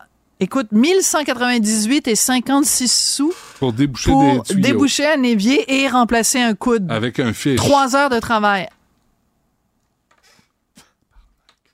Hey, c'est, scandaleux. C'est scandaleux. Ça n'a pas d'allure. Dis-toi là que ce type-là, là, plombier, qui est un métier important, là, 190 dollars de l'heure. Même mon psy, il prend pas ça. il fait à peu près en une heure ce qu'une Oui. prof euh, suppléante fait dans fou. une classe. Hey, à un moment donné, là, revenez-en. Là. C'est pas vrai que l'essence a augmenté de 200% C'est pas vrai que les coudes pour remplacer ont augmenté à ce prix. C'est scandaleux. Scandaleux. Absolument scandaleux. 1200 pièces pour déboucher des tuyaux, 200 pièces, 300 max. Tu sais, parce qu'ils se traînent les pieds, puis ils gossent la fiche. Puis là, ils Non, c'est parce des que ça cheveux, prend puis là- 60 pieds de fiches, parce que 20 Ben pieds de fiches, c'est- c'est pas assez. Ben, ça coûte rien des fiches. C'est un, c'est un- c'est un- c'est un fil euh, scandaleux. Est-ce que tu as Ça répondu? fait du bien, ça fait du bien Non, de mais- sortir mais- ton mais ça méchant. Mais je le sais, ben regarde, moi, quand le ça gars est arrivé en me disant ça. C'est ça que ça vous coûte, je, je capotais ma vie. J'ai écrit ça à Richard, Richard, il en revenait pas. J'arrive ici, tout le monde est là, hein, comment ça, ça t'a coûté 1200 Ah, ça a dollars ton sens. plombier? Ça n'a pas de sens. Réfère-le aux autres pour dire engagez-le pas. C'est Ben, trop tard, c'est- j'ai déjà recommandé sur Google puis tout ça. Ben, enlève-le. Ben, je peux pas parce qu'il m'a donné 25 dollars de réduction. Si c'est- je le recommandais sur Google. Donne-y son 25$ piastres, puis dis exactement ce que tu penses. Hey, ça vaut pas 25$. Oui, mais ça me rendra pas mon 1198 dollars et 56 sous. Non, mais, mais, Penses-tu qu'il va me rembourser le 56 sous? Je Mm. pense que c'est le 56 sous qui fait mal. mais que le mot se passe, qui est non, trop, je veux pas lui faire. cher, Non, non, c'est un gentil monsieur. Non, non. Je veux pas lui faire. Non, non. Écoute, moi, je ferais pas ça, là. Hey, sais-tu quoi, pour 1000 piastres, là, moi, j'aurais, l'aurais débouché ton tuyau. Ça, ça aurait pas pris trois heures. Pour 1000 piastres. J'en Oui, ai un fiche pas, à t'es maison. pas un professionnel. En plus, moi, Un ça me fait. professionnel. À chaque, ça fait, je sais pas combien de fois qu'il y a des plombiers qui viennent à la maison. Puis chaque fois qu'il y a un plombier qui vient à la maison, il dit Ah, l'autre qui a fait une Le job de cochon. tout- Tous pareil. la- les électriciens, les électriciens, c'est qui le cabochon qui a fait ça? Mais- Puis le mais le ça- plombier, c'est qui le niaiseux qui a travaillé avant moi? Ben Ah. ça, c'est en relation amoureuse, je peux comprendre. tu sais, t'as un nouveau chum, il dit, coudon, les autres, c'était bien des cabochons. Ça, je comprends. coudon, l'autre, il, là. débouchait- il débouchait pas bien les tuyaux. Il me chargeait moins cher. Hein? T'en avais pour ton argent, chérie. Moins cher. Moi, je charge, cher, mais assez, tu ne Son regretteras pas. il faisait- il faisait 60 tu, vas être débou- tu vas être débouché de la rue à ton évier dans ta salle de bain. Maman qui fait de ça. Il y a Un des fiche de fiches. soie. Ah, une check dans mon fiche. Il y a des moi. fiches de 20 Check. Tu vas le mettre Puis terre. lui, il avait un fiche de 60 Yes! J'arriverai pas à mon petit fiche. Fâché, là, tu sais. Non, non. Bon, ça pour dire qu'à chaque fois qu'il y a un plombier qui Tout vient, temps, il dit, il dit, coudon, le coude, comment ça fait que le coude, il a été fait, c'est un 90, puis ça prenait un 45, puis moi, m'a opposé un 22. Moi, je suis là, je comprends rien, monsieur. S'il Et- parlerait chinois, mais Pas la grosseur qui systématiquement, compte. C'est le way que tu le handle.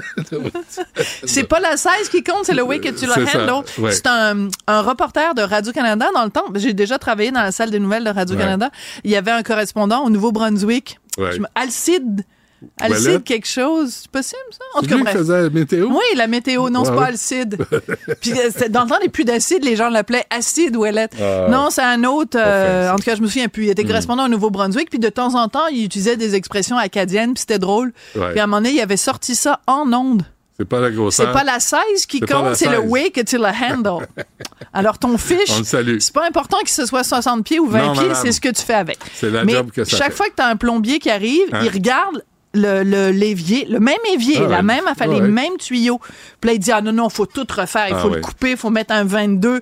Puis là, vous avez un 45, puis euh, idéalement, ce serait un 90, puis tout ça. Ça finit plus. Tu lui montres la porte. Tu sais, je vais en appeler un autre. 190 piastres de l'heure, ça n'a pas d'allure.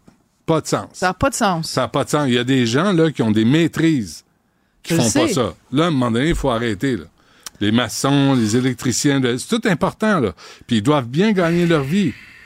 Mais 1000 piastres pour 3 heures à tant minutes, là, c'est tout fucking Oui, mais much. 60 pieds de fiche. Ah, mais si tu as eu du service à ton goût, c'est ça qui est important. En tout cas, l'eau coule, maintenant, on peut laver la vaisselle parce que ça faisait trois jours qu'on ne pouvait pas laver la Oh! vaisselle chez nous. Mais on Ben, mais- jamais à la maison. Mais non, mais euh, toujours- Durocher, il l'a lavé à la main dans l'évier de la salle de lavage. Ah non, mais quand la... Ben oui. Il prenait son bain avec la vaisselle? Ben, il faut pas exagérer. La salle de lavage. Avec quoi il frottait? Pas la salle de bain, la salle de Ah, lavage, là où il y a la laveuse, la sécheuse, Ah il y a ouais. un évier pour laver Il sait les c'est bobettes. OK.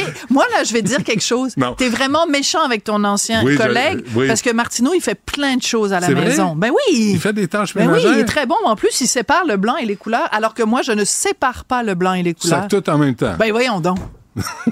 À moins que tu aies une nappe qui soit mauve, puis tu sais que la nappe, elle va, elle va, elle va Mais- déteindre. mais tout ton blanc Sinon, doit être le taché. blanc, les couleurs. Tout ton blanc doit, doit Mais, avoir mais des taché couleurs. de quoi? De couleurs des autres Qu'est-ce que t'as de blanc qui, qui, qui a besoin absolument d'être séparé du reste des couleurs? Ben, je sais pas, des sous-vêtements? Mais non, mais les, les- tes bobettes, là, quand bien même qu'elles soient blanc, un blanc qui tire un peu sur le bleu, on s'en fout complètement. Voyons donc. Non, non, je sais. Deux lavages ah oui. séparés, les Mais- blancs et les mais- couleurs. mais- Martineau, il sépare les blancs et les couleurs, et pas il est moi. bon. Il est excellent. Est-ce qu'il passe l'aspirateur? Mais oui, en plus, nous, on a l'aspirateur central, puis Ben oui. Martineau, il est toujours en train de dire « Oh, je vais passer l'aspirateur. Comme ça. » Ben, pas comme ça, mais il dit « Oh, je vais passer l'aspirateur. » Il est toujours en train de se proposer. Mais pas, comme ça. Ben moi je moi je Tu- tu moi je m'exprime comme Ouais, ça fait que si je parle je, je peux pas faire Martineau, je ne suis pas Martineau.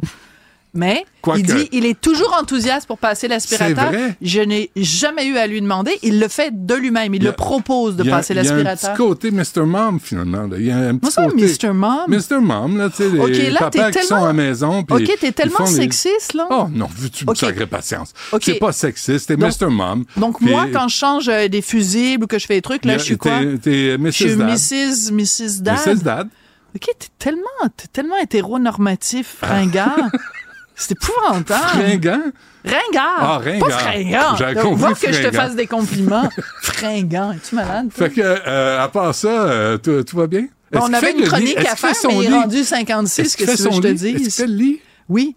En oui, plus? ah, attends, et attends, et attends, le monsieur, monsieur recyclage. Parce que les pots de yogourt en verre, là, Ouais. il reste un petit, peu de yogourt à la vanille dans le fond. Non. Moi, je le rince un peu, puis après ça, je piche ça au recyclage. Martineau, il passe derrière moi. Il ramasse le petit pot, il dit Sophie, il reste un petit peu de yogourt dans le fond. il Tu peux pas mettre ça au Ah, recyclage. il te fait des reproches? Il faut que ce soit impeccable. Puis euh, du papier qui est un peu souillé, ça va pas au recyclage. Non, ben non. Non, mais moi, des fois, des fois, je Toi, tourne les coins hein? ronds. Ben, moi, je m'en... Il y a pas mal d'affaires, je m'en fous dans la vie, mais Martineau, il est, hey, le recyclage, Ah puis oui. le rep... Tu sais, tout, tout. Il est, il est Ah oui. rigoureux, hein? Il est très rigoureux. Ah oui, il est un Et, peu... et contrairement à ce que tu penses, il fait énormément de tâches ménagères. Mais tu vois, tu viens de l'humaniser aux yeux de tous ceux et celles qui nous, qui nous écoutent. Mais c'est quoi, on Parce qu'il y a tellement de préjugés envers Richard que finalement, hein? Ça me dérange pas. Moi, je connais le vrai. Ah, tu le connais, Richard Martineau. le vrai de Te vrai. souviens-tu de cette émission-là? C'était, il y avait comme plein de gens qui, qui s'appelaient tous genre euh, Hubert euh, Ouais, ouais. Martingale. Ouais. Puis là, il va dire qui est le vrai Hubert Martingale ou Toi, je sais pas quoi? toi, Alors, qui est le vrai Richard Martineau? Je le sais, je, je couche avec tous les jours. Après 20 ans. Ben, tous les jours. Ouais, tous les jours. Tous les jours, hein? Un fiche de. En tout cas, Ouais, on ne fera pas 60 déboucher des tuyaux à Martineau. Parce que c'est pas comment. Pas parce qu'il n'est pas équipé. Parce que c'est pas comment. C'est mais pas non, un mais on manuel. changeait des C'est tuyaux. pas un c'est pas- manuel. C'est pas un manuel, Richard. Non. C'est pas un manuel. Mais il a Euh, Sophie- toutes les autres tâches de la Ah, maison, il, il, les fait. absolument. Il les fait. C'est quoi? Ça ça aurait été une excellente chronique. Moi, je, je savais les sujets, là, je me disais, on vient de rater quelque chose. Mais on refera ça la semaine prochaine. Lundi. Ouais. Merci, Merci. euh, Sophie. Merci à Tristan, à Flavie, à Cybelle, à Florence, euh, à André Sylvain qui nous a euh, parrainé, qui, euh, qui est notre mentor à tous, euh, notre euh, parrain. Merci à vous. Et il y a Yasmine Abdel-Fadel qui suit tout à fait là, là, là, à l'instant. Kid.